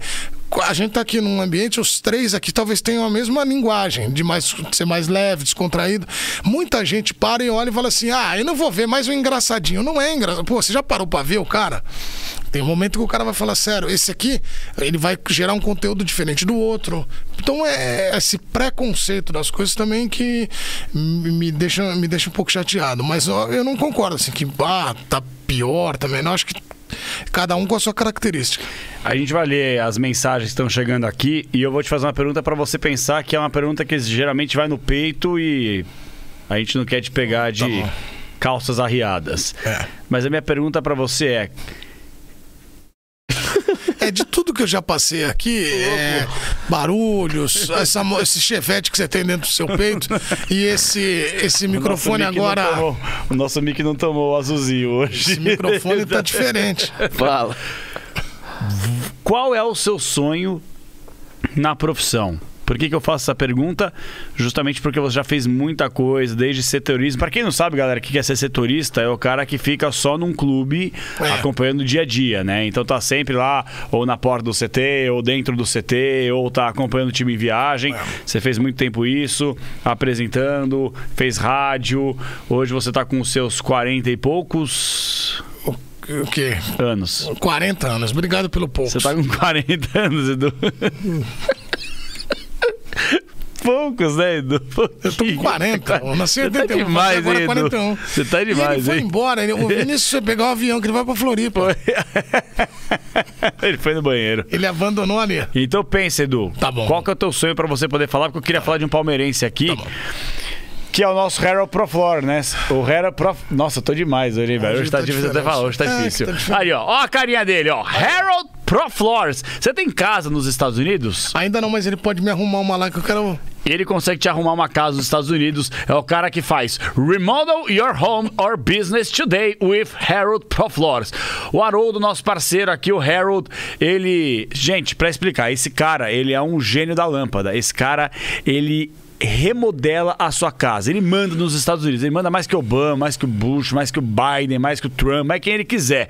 E ele pega, você entra em contato, tá o QR Code pra você, você escaneia e aí você acompanha o trabalho dele, bota pra seguir aí no Instagram. E aí o que que você faz? Você começa a perceber que ele é um cara que consegue remodelar o seu ambiente. Você pode ter uma casa nos Estados Unidos, por exemplo, como tem o Amoroso, que já colocamos ele em contato com o Harold, e aí você fala assim, pô, tem esse lavabo aqui, esse lavabo tá meio caído, tá meio chato, o que, que eu posso fazer? Então ele vai trazer várias alternativas, várias opções para você conseguir remodelar o seu ambiente, remodelar a sua casa, para ficar bem bonitinha, ter um quintal. Você pode fazer inúmeras situações que ele tem o know-how Ah, perfeito para isso. Ah, o Vinão tá de volta. Tava no lavabo. Então é isso, meus amigos. Ó, o telefone gringo dele tá aí, Aí, ó. mas é muito mais fácil você conseguir entrar no haroldproflores.com, www.haroldproflores.com. Você também tem o QR Code que eu já falei pra você escanear, botar pra seguir e acompanhar e ver a carinha dele que é torcedor do Palmeiras e Ele faz um é trabalho não? fantástico. É, boa, bastante palmeirense por É. sinal. Grande Haroldzinho, é isso aí. Obrigado, Harold, seu monstro. Ô, Eduzinho, só pra insistir de uma maneira diferente na pergunta, você é repórter e dos bons sabe que às vezes não dá certo de um jeito, você reformula a pergunta, muda três palavrinhas e tenta de outro jeito. Qual o estádio que você mais frequentava na tua infância, na tua adolescência, Edu? Pois é, vou responder isso aí com muita tranquilidade. Pacaembu. Pacaembu. Tive vários jogos de Palmeiras, Corinthians, São Paulo jogou lá, Santos. Pacaembu, pra quem não sabe, O meu, o seu, o nosso. Pacaembu. Pacaembu que foi a palco do título brasileiro de 94 do Palmeiras. Tá. Mas títulos do Corinthians também. Ok. Santos de 95 jogou lá. E o São Paulo também jogou muitas vezes no Pacaembu. Você se saiu bem demais. Muito bem, você vê, ele tentou te pegar, né? Eu fiz, eu fiz uma pergunta pro Edu, o Edu não me respondeu, ele tentou tesourar minha pergunta pra te colocar numa situação delicada. É, Você é uma víbora, né? É, mas tudo bem. Eu, Em relação ao sonho, quero que você falasse ao jornalista, se você pudesse, cara, vamos lá, se eu fosse seu chefe, tá? Você ia gostar de ter eu como Você ia chefe? peidar numa reunião de. É, eu não. Certamente. Se eu tivesse autoridade, nossa, eu ia cagar na mesa. Não, tá Ô, Edu, papo reto agora, Edu. Pô, Capriote ouvindo isso deve ser uma... Imagina o Capriote. Ô, Mel, cagou na mesa, Mel? Ô, Mel. a cara dele. Como é que é? Capri. Cap, Capri olhando no computador assim, ó. Ô, Mel, o que é isso, Mel? Ele é chefe de vocês, Ele é né? eu amo o Que Capri. O legal. Capri não dá, Muito Capri é fantástico. Se você tivesse um chefe na tua frente e falasse assim, cara, fala o que você quer fazer da profissão, escolhe aí, fala qual é a tua vontade de fazer hoje. O que, que você faria? Então, na verdade, é um pouco do que eu já faço hoje, mas assim, ampliando.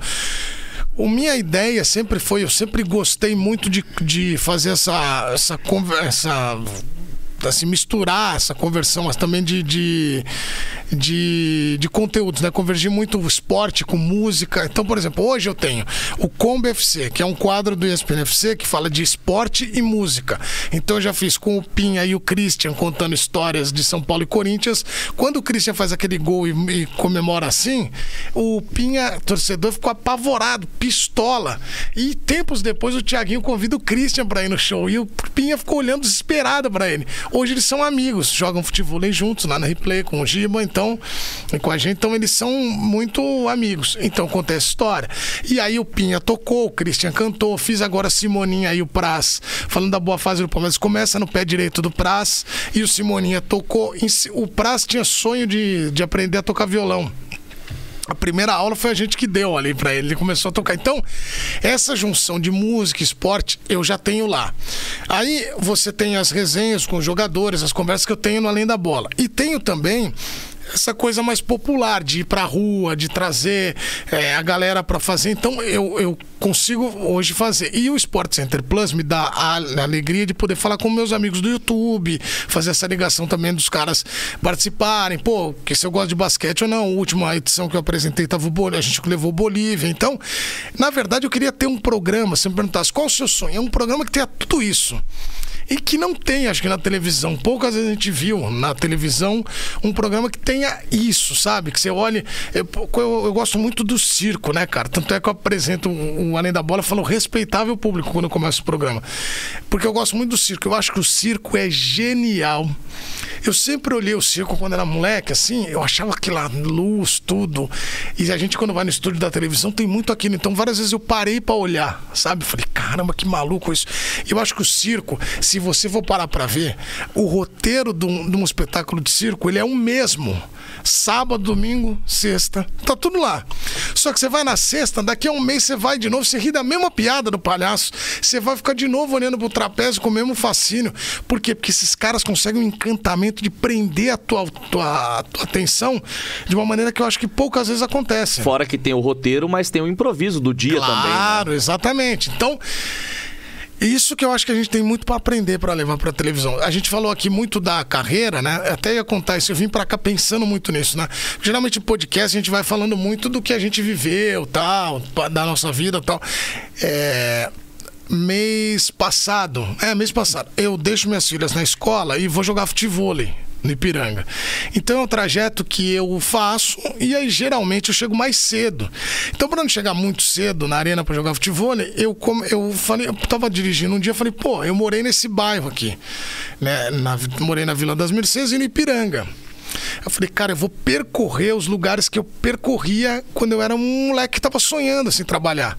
Cara, é impressionante. Eu faço um convite às pessoas: percorram os lugares que vocês iam quando eram estudantes, quando pô, eu queria sonhava em trabalhar com tal coisa, ou trabalhei nessa loja e hoje trabalho em outro lugar. É impressionante como te traz emoções e uma visão diferente do tipo, pô, eu fiquei tanto tempo nesse ponto de ônibus aqui pra trabalhar, peguei essa lotação, ó, deu certo. Pô, que legal, que eu acho que é uma mensagem que é positiva pra gente contar, que às vezes a gente não deixa passar, né, cara? Porque a gente trabalha tanto, corre pra lá, pra cá. Se a gente para pra olhar, assim, a gente meio visual, você começa a lembrar de várias histórias bacanas, assim. Então, acho que essa, a gente, se perguntou também do programa, seria também trazer um pouco de tudo que eu vivenciei, assim. Eu tenho amigos que são jogadores, cantores tal. Então, é meio que misturar isso. Então, é- essa seria a minha, minha ideia, assim, de fazer. Então, que tenha tudo, tudo ao mesmo tempo e Alegria sempre. Alegria! Igual o Diogo Defante. Como um diria pra Diogo ele. Defante. Esse, olha. Ele é gênio, hein? Ele é gênio. Você já viu os supermercados Guanabara? Já, maravilhoso. Maravilhoso. Fora o Juscelino Kubicast, que é Ele sensacional. caiu esses dias, eu Ah, falei com ele, ele pulou da. Você é parceiro dele? Ele pulou Pô, do esse- show. Esse cara, eu vi que ele caiu de É, cara aí no ele show falou de assim: rap, os né? caras abriram. Não, esse cara é genial, velho. E ele é muito bom, né, cara? Ele é genial. Muito, muito bom. Jotinha, antes da gente falar do nosso último parceiro, eu quero te fazer uma pergunta sobre outro, outro fenômeno da internet, que você também é muito próximo. Rapaziada do Desimpedido, eles, eles, é, é, assim, a maneira como eles cresceram e o patamar que eles chegaram é, é impressionante. Por que deu tão certo, na tua opinião? Você que é, minimamente participou, participa ainda, você estava hoje fazendo parte da live do, do Camisa, Camisa, 21. É, Por que deu tão certo a rapaziada do Desimpedidos? Cara, eu acho que primeiro porque eles são muito verdadeiros, assim. O que eles são fora do ar, eles são lá. Então, o Fred é, é um cara sensacional. Eu conheci o Fred, a gente tava falando de conhecer as pessoas. O Fred, o pai dele jogava bola. Tem uma quadra lá na- no bairro que eu moro. E aí ele. O pai dele jogava bola do lado e eu aqui, no mesmo horário. E aí um dia ele foi com o Rafa Souto lá, que é um outro menino, gente boa, muito talentoso. E E eles começou. Como é que chamava? O... Futebol nas quatro Futebol linhas. nas quatro linhas. Isso. E aí. Eles foram lá e ele, ele falou assim, pô, eu queria te convidar pro programa tal. E eles, tipo, eles tinham que 100, estavam começando 100 inscritos, 150, 200. E eu falei, pô, eu vou sim, um prazer tal. E aí a gente ficou trocando ideia. E o Fred não era o Fred, né? O nome era o Bru- o Bruno, né?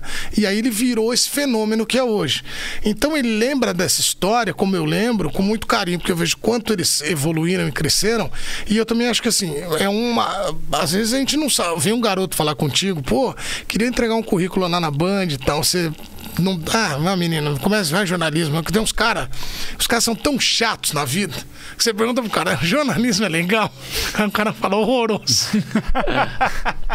Ele vai levar, ele é o coach inverso. Você já viu o coach inverso? Ele é todo, não gosta de nada. Tudo é ruim, profissão horrorosa, paga mal, não tem final de semana. E aí o. O- o- nesse caso a gente ficou trocando muita ideia e eu falando pra eles continuarem. Então eles são muito verdadeiros. O Chico, que agora é narrador, o primeiro jogo dele eh, narrando foi comigo e com o Bolívia, então a gente tem essa ligação. É, todos eles que estão lá, assim, o Bolívia me ajudou muito, me levou pra lá pra trabalhar, pra ficar é, fazendo o debate a sopra, fora o pessoal da direção. Então eles dão muito certo por isso. A Ale também é genial, todos os caras que estão lá, o Bira agora, o Paulo, então o Danilo, então esses caras eles eu tive uma relação muito boa porque eu também sou amigo deles, então sou meio suspeito pra falar. Mas eu acho que é mais por isso, cara, porque eles são assim muito verdadeiros. Teve uma época que a ESPN levou o Fred pra apresentar um reality show lá, não sei se você lembra. Eu lembro. E aí foi bem na época que eu fui para o Desimpedidos. E aí na negociação, o Serginho Gandolfo foi lá e falou, ó. Nós, cara, essa história é muito boa. Nós queremos, pô, né, a direção da ESPN falou, ó. Nós queremos o Fred para apresentar aqui o, o reality show. Aí o Serginho falou, ó, então vamos fazer o seguinte. Me dá o Eduardo de Menezes. Aí no outro dia encontrei ele e falei, ó, parabéns, hein? Negociou o Messi e pegou o Max Biancucci. Falei, pô, vocês deram o Messi e eu vim aqui, o Max Biancucci, eu vim aqui, ó, sentadinho. Falei, que... Aí os caras, não, que Max Biancucci.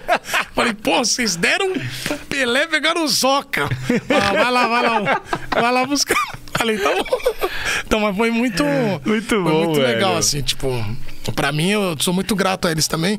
Por tudo que eles fazem, eles me chamam, eu vou sempre. Tô direto lá. Aliás, Serginho, gente boa demais. Não sei se está assistindo essas horas, mas se não estiver assistindo, vai chegar. Obrigado pela força aí nesses últimos dias, conversando muito depois dos jogos do Palmeiras. Ele nunca esconde, né? Palmeirense. E ali nos arredores, trocando muita ideia. Obrigado pela moral de sempre. Serginho queremos a me adora. rapaziada.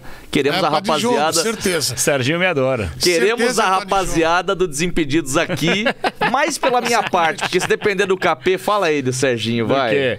Não, mano, porra, é que assim, sabe Futebol, que é? né? Não, eu vou falar uma parada papo reto Fala, aqui. fala, eu fala. sou um cara, eu sou um cara extremamente competitivo. Eu sou É. um cara que eu não sei perder. Isso é verdade. Só que eu sou um cara que eu sei diferenciar as coisas. Eu sei diferenciar. Pô, quando eu tô no futebol de amigos, jogando, como eu faço uma peladinha de final de semana e tal, com os parceiros, pai de amigo e tal, pô, não vou chegar a bota, tá ligado? Não vou chegar e querer ganhar a todo custo. Vou lá pra brincar, pra dar risada. Geralmente joga até bêbado, que toma pra caralho antes, toma com churrasco, aquela coisa toda. E aí teve. E eu, quando vou jogar, por exemplo, a Copa CESP, mano, eu vou pela sacanagem. Tanto é que nas duas primeiras edições eu não joguei uma partida porque eu não tinha a menor condição de. co- Eu não sabia nem colocar chuteira nos pés. Tá eu tava- vendo por que, eu não jogo o campeonato da imprensa? é, eu cheguei já muito louco. E aí, é, porque sabe o que, pessoal? A Copa Imprensa, é, você vai lá pra encontrar literalmente todo mundo. Você vai lá pra encontrar a galera, pra dar risada com a galera e tal. O futebol é só um pretexto pra você encontrar a galera. Importante é você ficar com a resenha, com cerveja. E aí eu passo um pouco do ponto, daquela coisa toda. Eu não ia Não, jogar. imagina, imagina. E aí, nessa última edição que teve antes da pandemia, eu não sei como, eu não tenho a menor ideia como aconteceu isso, mas o nosso time foi campeão. Não, cara, juro por Deus. Depois é uma história pra outra hora, já tá quase batendo meia-noite aí, mas é uma história, o Garrafa, né? O Osmar Garrafa pegou, meu, pegou um catado, cara. Pegou aí, ele queria fazer um Gazeband, pegar uma galera da Gazeta, chamar os caras da Band, ele falou: Você acha que esse time dá pra ser campeão? Foi zero chance, não vai passar nem a fase de grupos, velho. Esquece. A gente ia cair no grupo da ESPN. Falei, esquece, irmão. Na verdade, vamos até largar o jogo, vamos ficar tomando aqui pra não perder tempo. Alguém se machuca. Ele falou: Não, vamos jogar, vamos jogar. E aí na semifinal, a gente pegou o pessoal da Globo. Time forte. Time forte, não, time da Globo, da ESPN, é, os caras da assessoria, né? Tem os caras, os times, os times são sempre. O- As porcarias são os nossos, né? Os nossos times são, sempre são muito ruins, né? Nunca fizeram nada. O Alencar no gol, foi goleiro da base do São Não, Caetano. os caras, os caras é bom, para. Tudo time bom. Pô, você, da ESPN, você sabe. E aí a gente pegou a Globo na semifinal, nosso time tava encaixadinho, nós tivemos muita gritaria, tá só moleque e tal. Falei, ah, vamos ver. E aí a gente tava ganhando o jogo. Eu falei, cara, não acredito que essa merda vai chegar na final, velho. Esse time é muito ruim, não tem como chegar na final. Não tem um destaque individual. Coletivamente a gente não ouve o que o técnico fala. Já deu briga antes do jogo entre a gente. O, o Silvestre foi expulso que chutou uma cadeira. Pô, pera, pera, pera, pera. Você e o Silvestre estavam no O mesmo Silvestre time? no mesmo time, não Pode dá. encerrar, pode encerrar. Não tem como dar certo, Não, não, velho. não. Vocês O ficaram no Silvestre- campo, pelo menos? Esse era o time. Silvestre atrás, eu na frente. e tinha mais uns pingados lá no meio. E aí, contra a Globo, pra chegar, porque eu falo que o Serginho me adora, eu, eu gosto de provocar. Eu sempre jogo, ainda mais esses jogos de, de zoeira, pra mim é provocação. Eu peguei e dei uma carretilha no meu campo. A gente tava ganhando Pra jogo e dei pra trás. trás, dei pra Nossa. trás. Mano, velho, os caras ficaram possessos, cara. Possessos. Aí eu já toquei a bola, tá ligado? E já esperei o contato vir, porque eu falei, ah, os caras vão me jantar. Aí já veio um por trás, um pelo lado, mano. E eu peguei, abri os braços e falei, mano, eu não vou arranjar primeiro treta com os caras, os caras são meu colega, tá ligado? E eu não vou arranjar treta aqui porque eu não quero ser expulso, mano. Dito e feito, não arranjei a treta, os caras ficaram putos e eu fui expulso porque fiz a sacanagem. Você acredita nisso, Perdeu velho? a final. Perdi a final. Você sabe que na torneio da imprensa, uma vez, nós estamos. A ESPN estava jogando contra a Jovem Pan. E aí o Vampeta no time da Jovem Pan e eu no, na ESPN. Mano, o time da Jovem Pan era pior que o nosso. Eu não Mas sei como só os caras gente maravilhosa. velho. Fred Não, tava lá, os caras são Vampeta. muito- Eu, Pô, amo amava, amava esse time. Eles, eles eram, são o Ibis É. da Copa Imprensa. E o nosso São piores time- que nós. Não sei como. Aí, Copa Imprensa. De um lado, ESPN, eu no time. Do outro, Jovem Pan, Vampeta no time. Só gente, gente, pô, tinha um monte de amigos jogando lá e tal. E aí, o goleiro que tava pra eles estava um pouco emocionado, emocionadíssimo. Ele tava jogando a Champions. Era Barça e Real. Pra ele era a vida.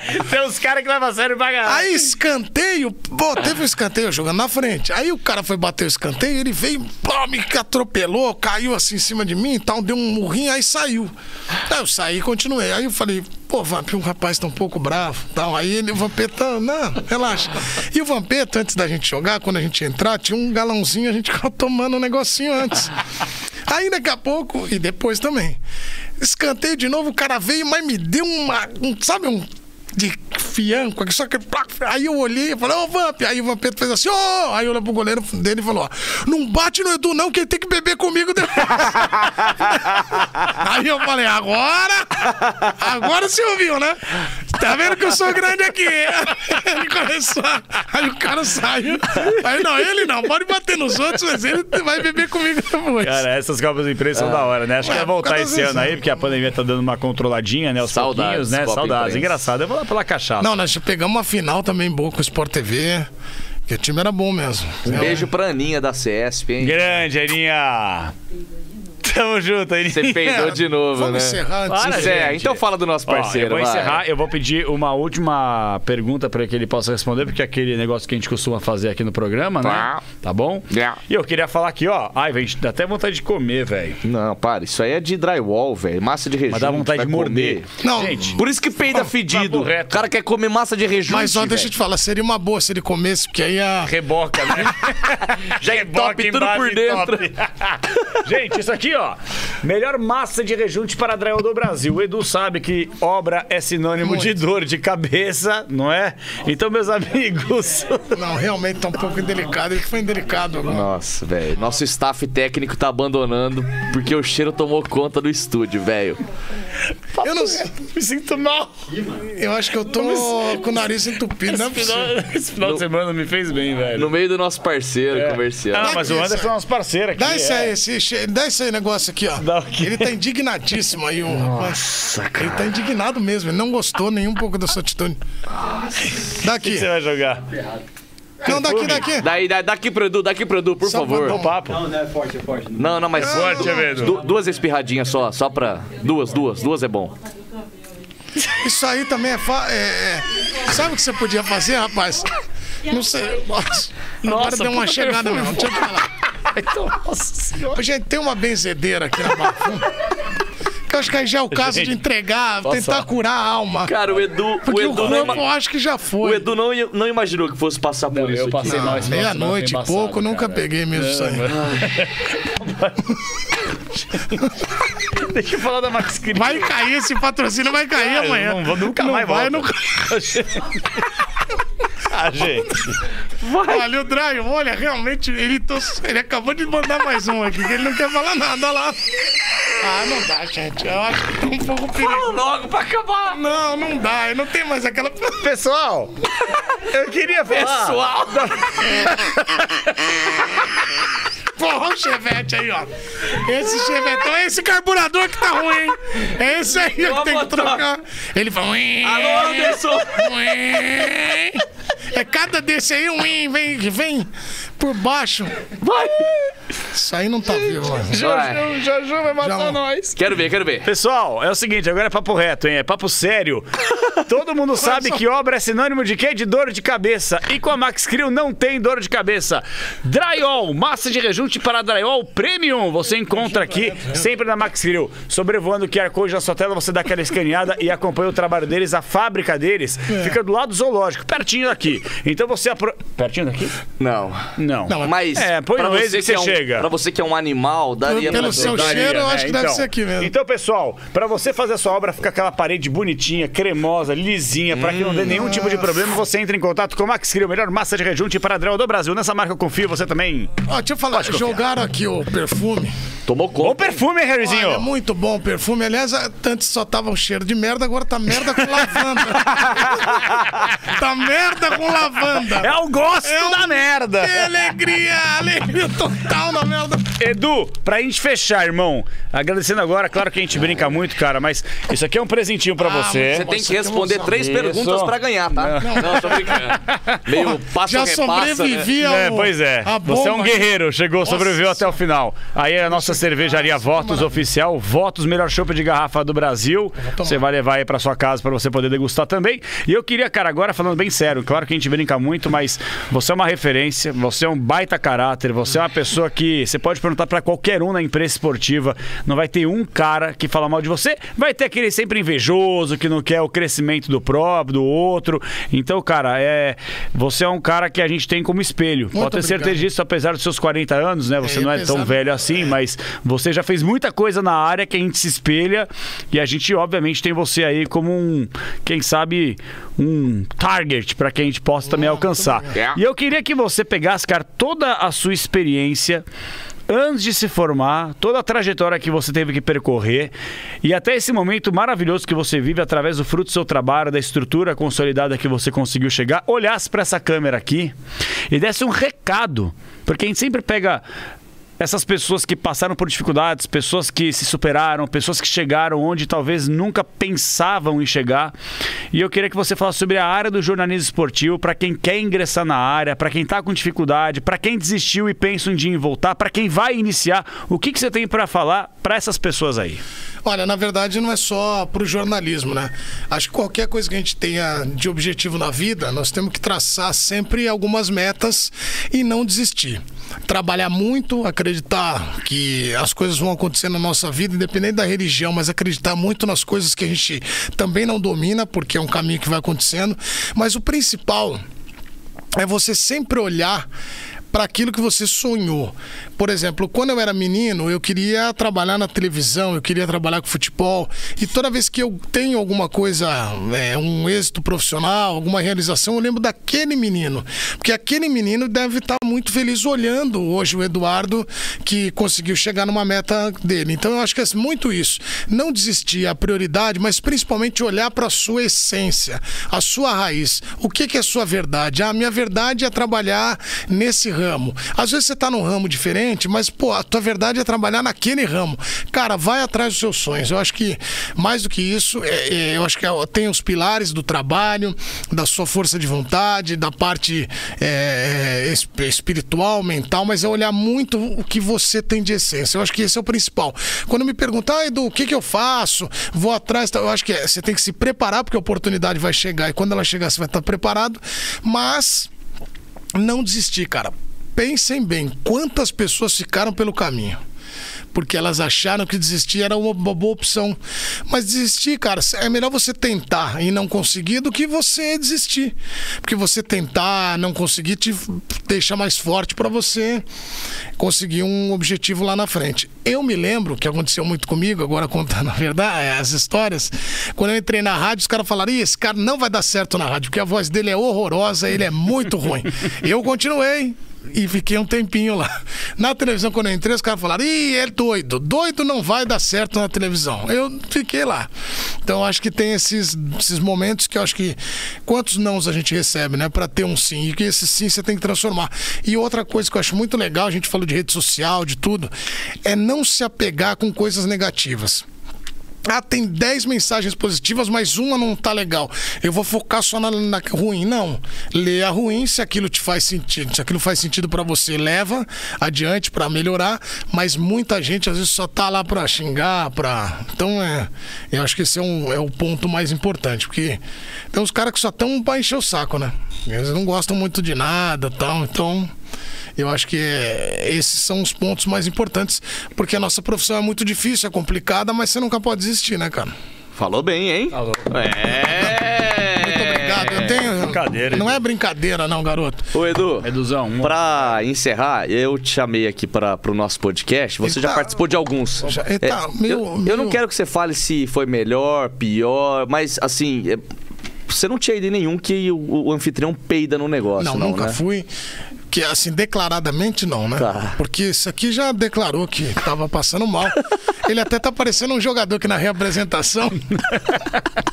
reapresentação do time, ele chegou lá, todo mundo em cima, subindo na, na balança, bom, ó. Engordou um quilo, engordou não sei. Aí, emagreceu. Aí ele foi lá, subiu na balança, o médico olhou e. Engordou, hein? 10 quilos. Ele falou, 10 quilos não, doutor. 10 litros, que eu só bebi. Na... eu não comi. Eu bebi pra caramba. Agora comer eu não comi tanto. 10 litros eu engordei. Edu, sem palavras, Edu. velho. Obrigado, Nossa, meu irmão. irmão. Obrigado, velho. Pô, obrigado, viu? Gigante, cara. Espero que você tenha gostado. Ah, eu adorei, apesar daqui de alguns ruídos, né, de comunicação. Agora vai sair e vai conseguir respirar. É, eu tô aqui já. A, é, a apneia, né, que faz. Acho que foi um belo teste da apneia. Mas o que eu achei muito legal, isso é bacana, agradecer muito o convite de vocês, foi a, a maneira tão singela que o pessoal que tá na produção se comportou. Beirando quase a agressão aqui ao Capelães. E eu iria junto, que eu tava esperando o primeiro dar pra eu dar o segundo e separar. Mas eu achei muito legal, mas de verdade, parabéns aí pelo podcast, Imagina, uma ideia irmão. muito legal. E continuem aí, porque eu tô, acompanhando aí a repercussão e é muito legal. A gente falou de não desistir, continuem nesse objetivo, que é, é muito bacana. Fiquei muito contente quando você me chamou. E deu tudo certo, estamos aqui. E agora vamos ver o pós, né? Que se isso aqui já foi ao vivo. Imagina o canal de cortes. Nossa. Mas vocês vão Eduzão. botar um corte dele. né? Não, evidente que não. Pelo eu, amor de eu, Deus. que, eu que, que coordeno a parada dos cortes aí, vai ter um do peido Ah, do aí. Chevette tem que ter. Vai ter, vai ter um do peido e um do chevette. Jotinha, você quer finalizar com ou sem Quero. spoiler da semana que vem? Hum, cara, vou dar um spoilerzinho. Tá. Um spoilerzinho. Ele é apresentador, Tá. É. ele é. Cara, um carisma fantástico. E ele trabalha. Será que eu falo onde ele trabalha? Fa- Porque é muito, né? Fala, fala que ele é parceiro daquele que tá no hype lá. Parceiro de quem tá no hype? É. Ah, do Casimiro. É, parceiro do Casemiro, Parceiro do né? Casimiro. Pronto, frequenta Ah, as lives do Casimiro. Ah, são Chega, dicas né? que já dá pra matar. Chega, Já chega, chega. matar, tá. E pra Ah, fe- já sei. Você já sabe, é ele mesmo. O Danilo Silva tá por aqui, ele falou Ele que... joga futebol e passou uma vergonhinha também num vídeo que rolou aí de futebol. Nossa, eu? Um sunguinha, não, esse Ah, que o- falou. o- ah, É, quase falei. É, quase vai falou. ter aqui no bar. o Danilo Silva tá aqui, ele falou que vai treinar a imitação do Edu. Falou que a voz é caricata, ele falou que é teu fã. Aliás, o- tem o André, o André Luiz Bastos. O André Bastos. Ah, esse- Já tá convidado, vai Fantástico. Pô, mas eu tô bravo com ele, que eu pedi Fantástico. pra ele me imitar. Ele falou, vou fazer, e não fez até agora. Não, ele Meu é sonho- fantástico, ele, é Ele- muito Meu bom, sonho cara. quando era moleque, eu queria que alguém me imitasse, que eu achava mó legal, né? É. Tipo, o cara tá te imitando. Você é imitava tá bem. geral, né? É, e que você tá, pô, tá bem. E outro eu, re- re- eu realizei, né? Porque eu, eu tinha um sonho de entrar nas baladas os caras falaram meu nome. Falavam direto. No Love Story, então, que falavam. Ah, Alô, Casarão! Entrava lá, os caras metiam o nome, eu, E os caras da imprensa junto. Ó, Eu vou te contar, tinha uns Conta, quatro caras, quatro caras iam juntos. Era o mesmo grupo. Era o vou falar bonde, o nome dos era o bonde, aqui. era o bonde. A gente ia pra lá. Aí o que que eu fazia? Eu chegava lá, já botava aquilo lá, tinha um carimbo parecendo Play Center. Aquilo lá, botava aquilo no carimbo e ia embora. Aí eu botou o carimbo, eu entrava. Quando eu entrava, pô, era moleque, cara, tinha que, uns 20, 20 e pouquinho. E meu, pô, falava, falar o nome, né? E eu avisava o, gerente, ó, fala o nome dos caras aí, anotava num papel o nome.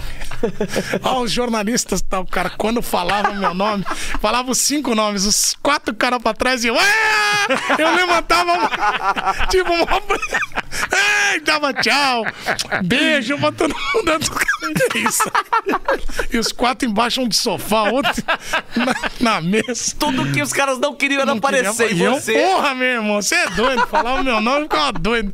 Feliz pra caramba. O, o Ferdinando tá aqui, falou que a resenha foi demais. Reinaldo Bueno, Gabriel Douglas falou que concorda, tem que cheirar o pum do brother mesmo. Quê? O Wellington Silva mandou aqui, eu só tô lendo. Edmilson Souza, Gustavo Tomazelli, o nosso querido Jefferson André, Vinícius Ascari. Peita do torcedor, vai ter Opa! novidade semana que vem, hein? vai Peita do torcedor, já já vai ter novidade. Eita, né? Isso, peita do torcedor. É, bom- O Gabriel bom Douglas tá frisar. por aqui. O Guto Franschini também falou que homem Edu de Menezes. Ah, muito obrigado. É isso aí. Eduzão. Sem palavras. Me sigam lá nas redes sociais, arroba do Menezes. Isso, segue. Para mais dicas Obrigado mais essa. uma vez, meu velho. Nossa, Edu. Sem obrigado, palavras. hein? Segunda-feira que vem tem mais, hein? Tem. 10 horas da noite, com Roda Viva, com outro podcast no meio do caminho. O Fantástico pode vir também segunda, 10 da noite. Contra tudo e contra Posso todos. fazer uma sugestão pra encerrar? Vai. Vai. Já que tinha a banda lá do Jô Soares, né? O quinteto. É. Que ele possa tocar só a corneta. Um abraço a todos. toca, toca, dá aquela cornetada aí. Vai. Vai, só solta. Vai, menino, não se liga. Solta! Não. Solta que vai. Não, não vou peidar. Tchau. É capaz de peidar e cagar. Tchau! Agora eu vou cagar.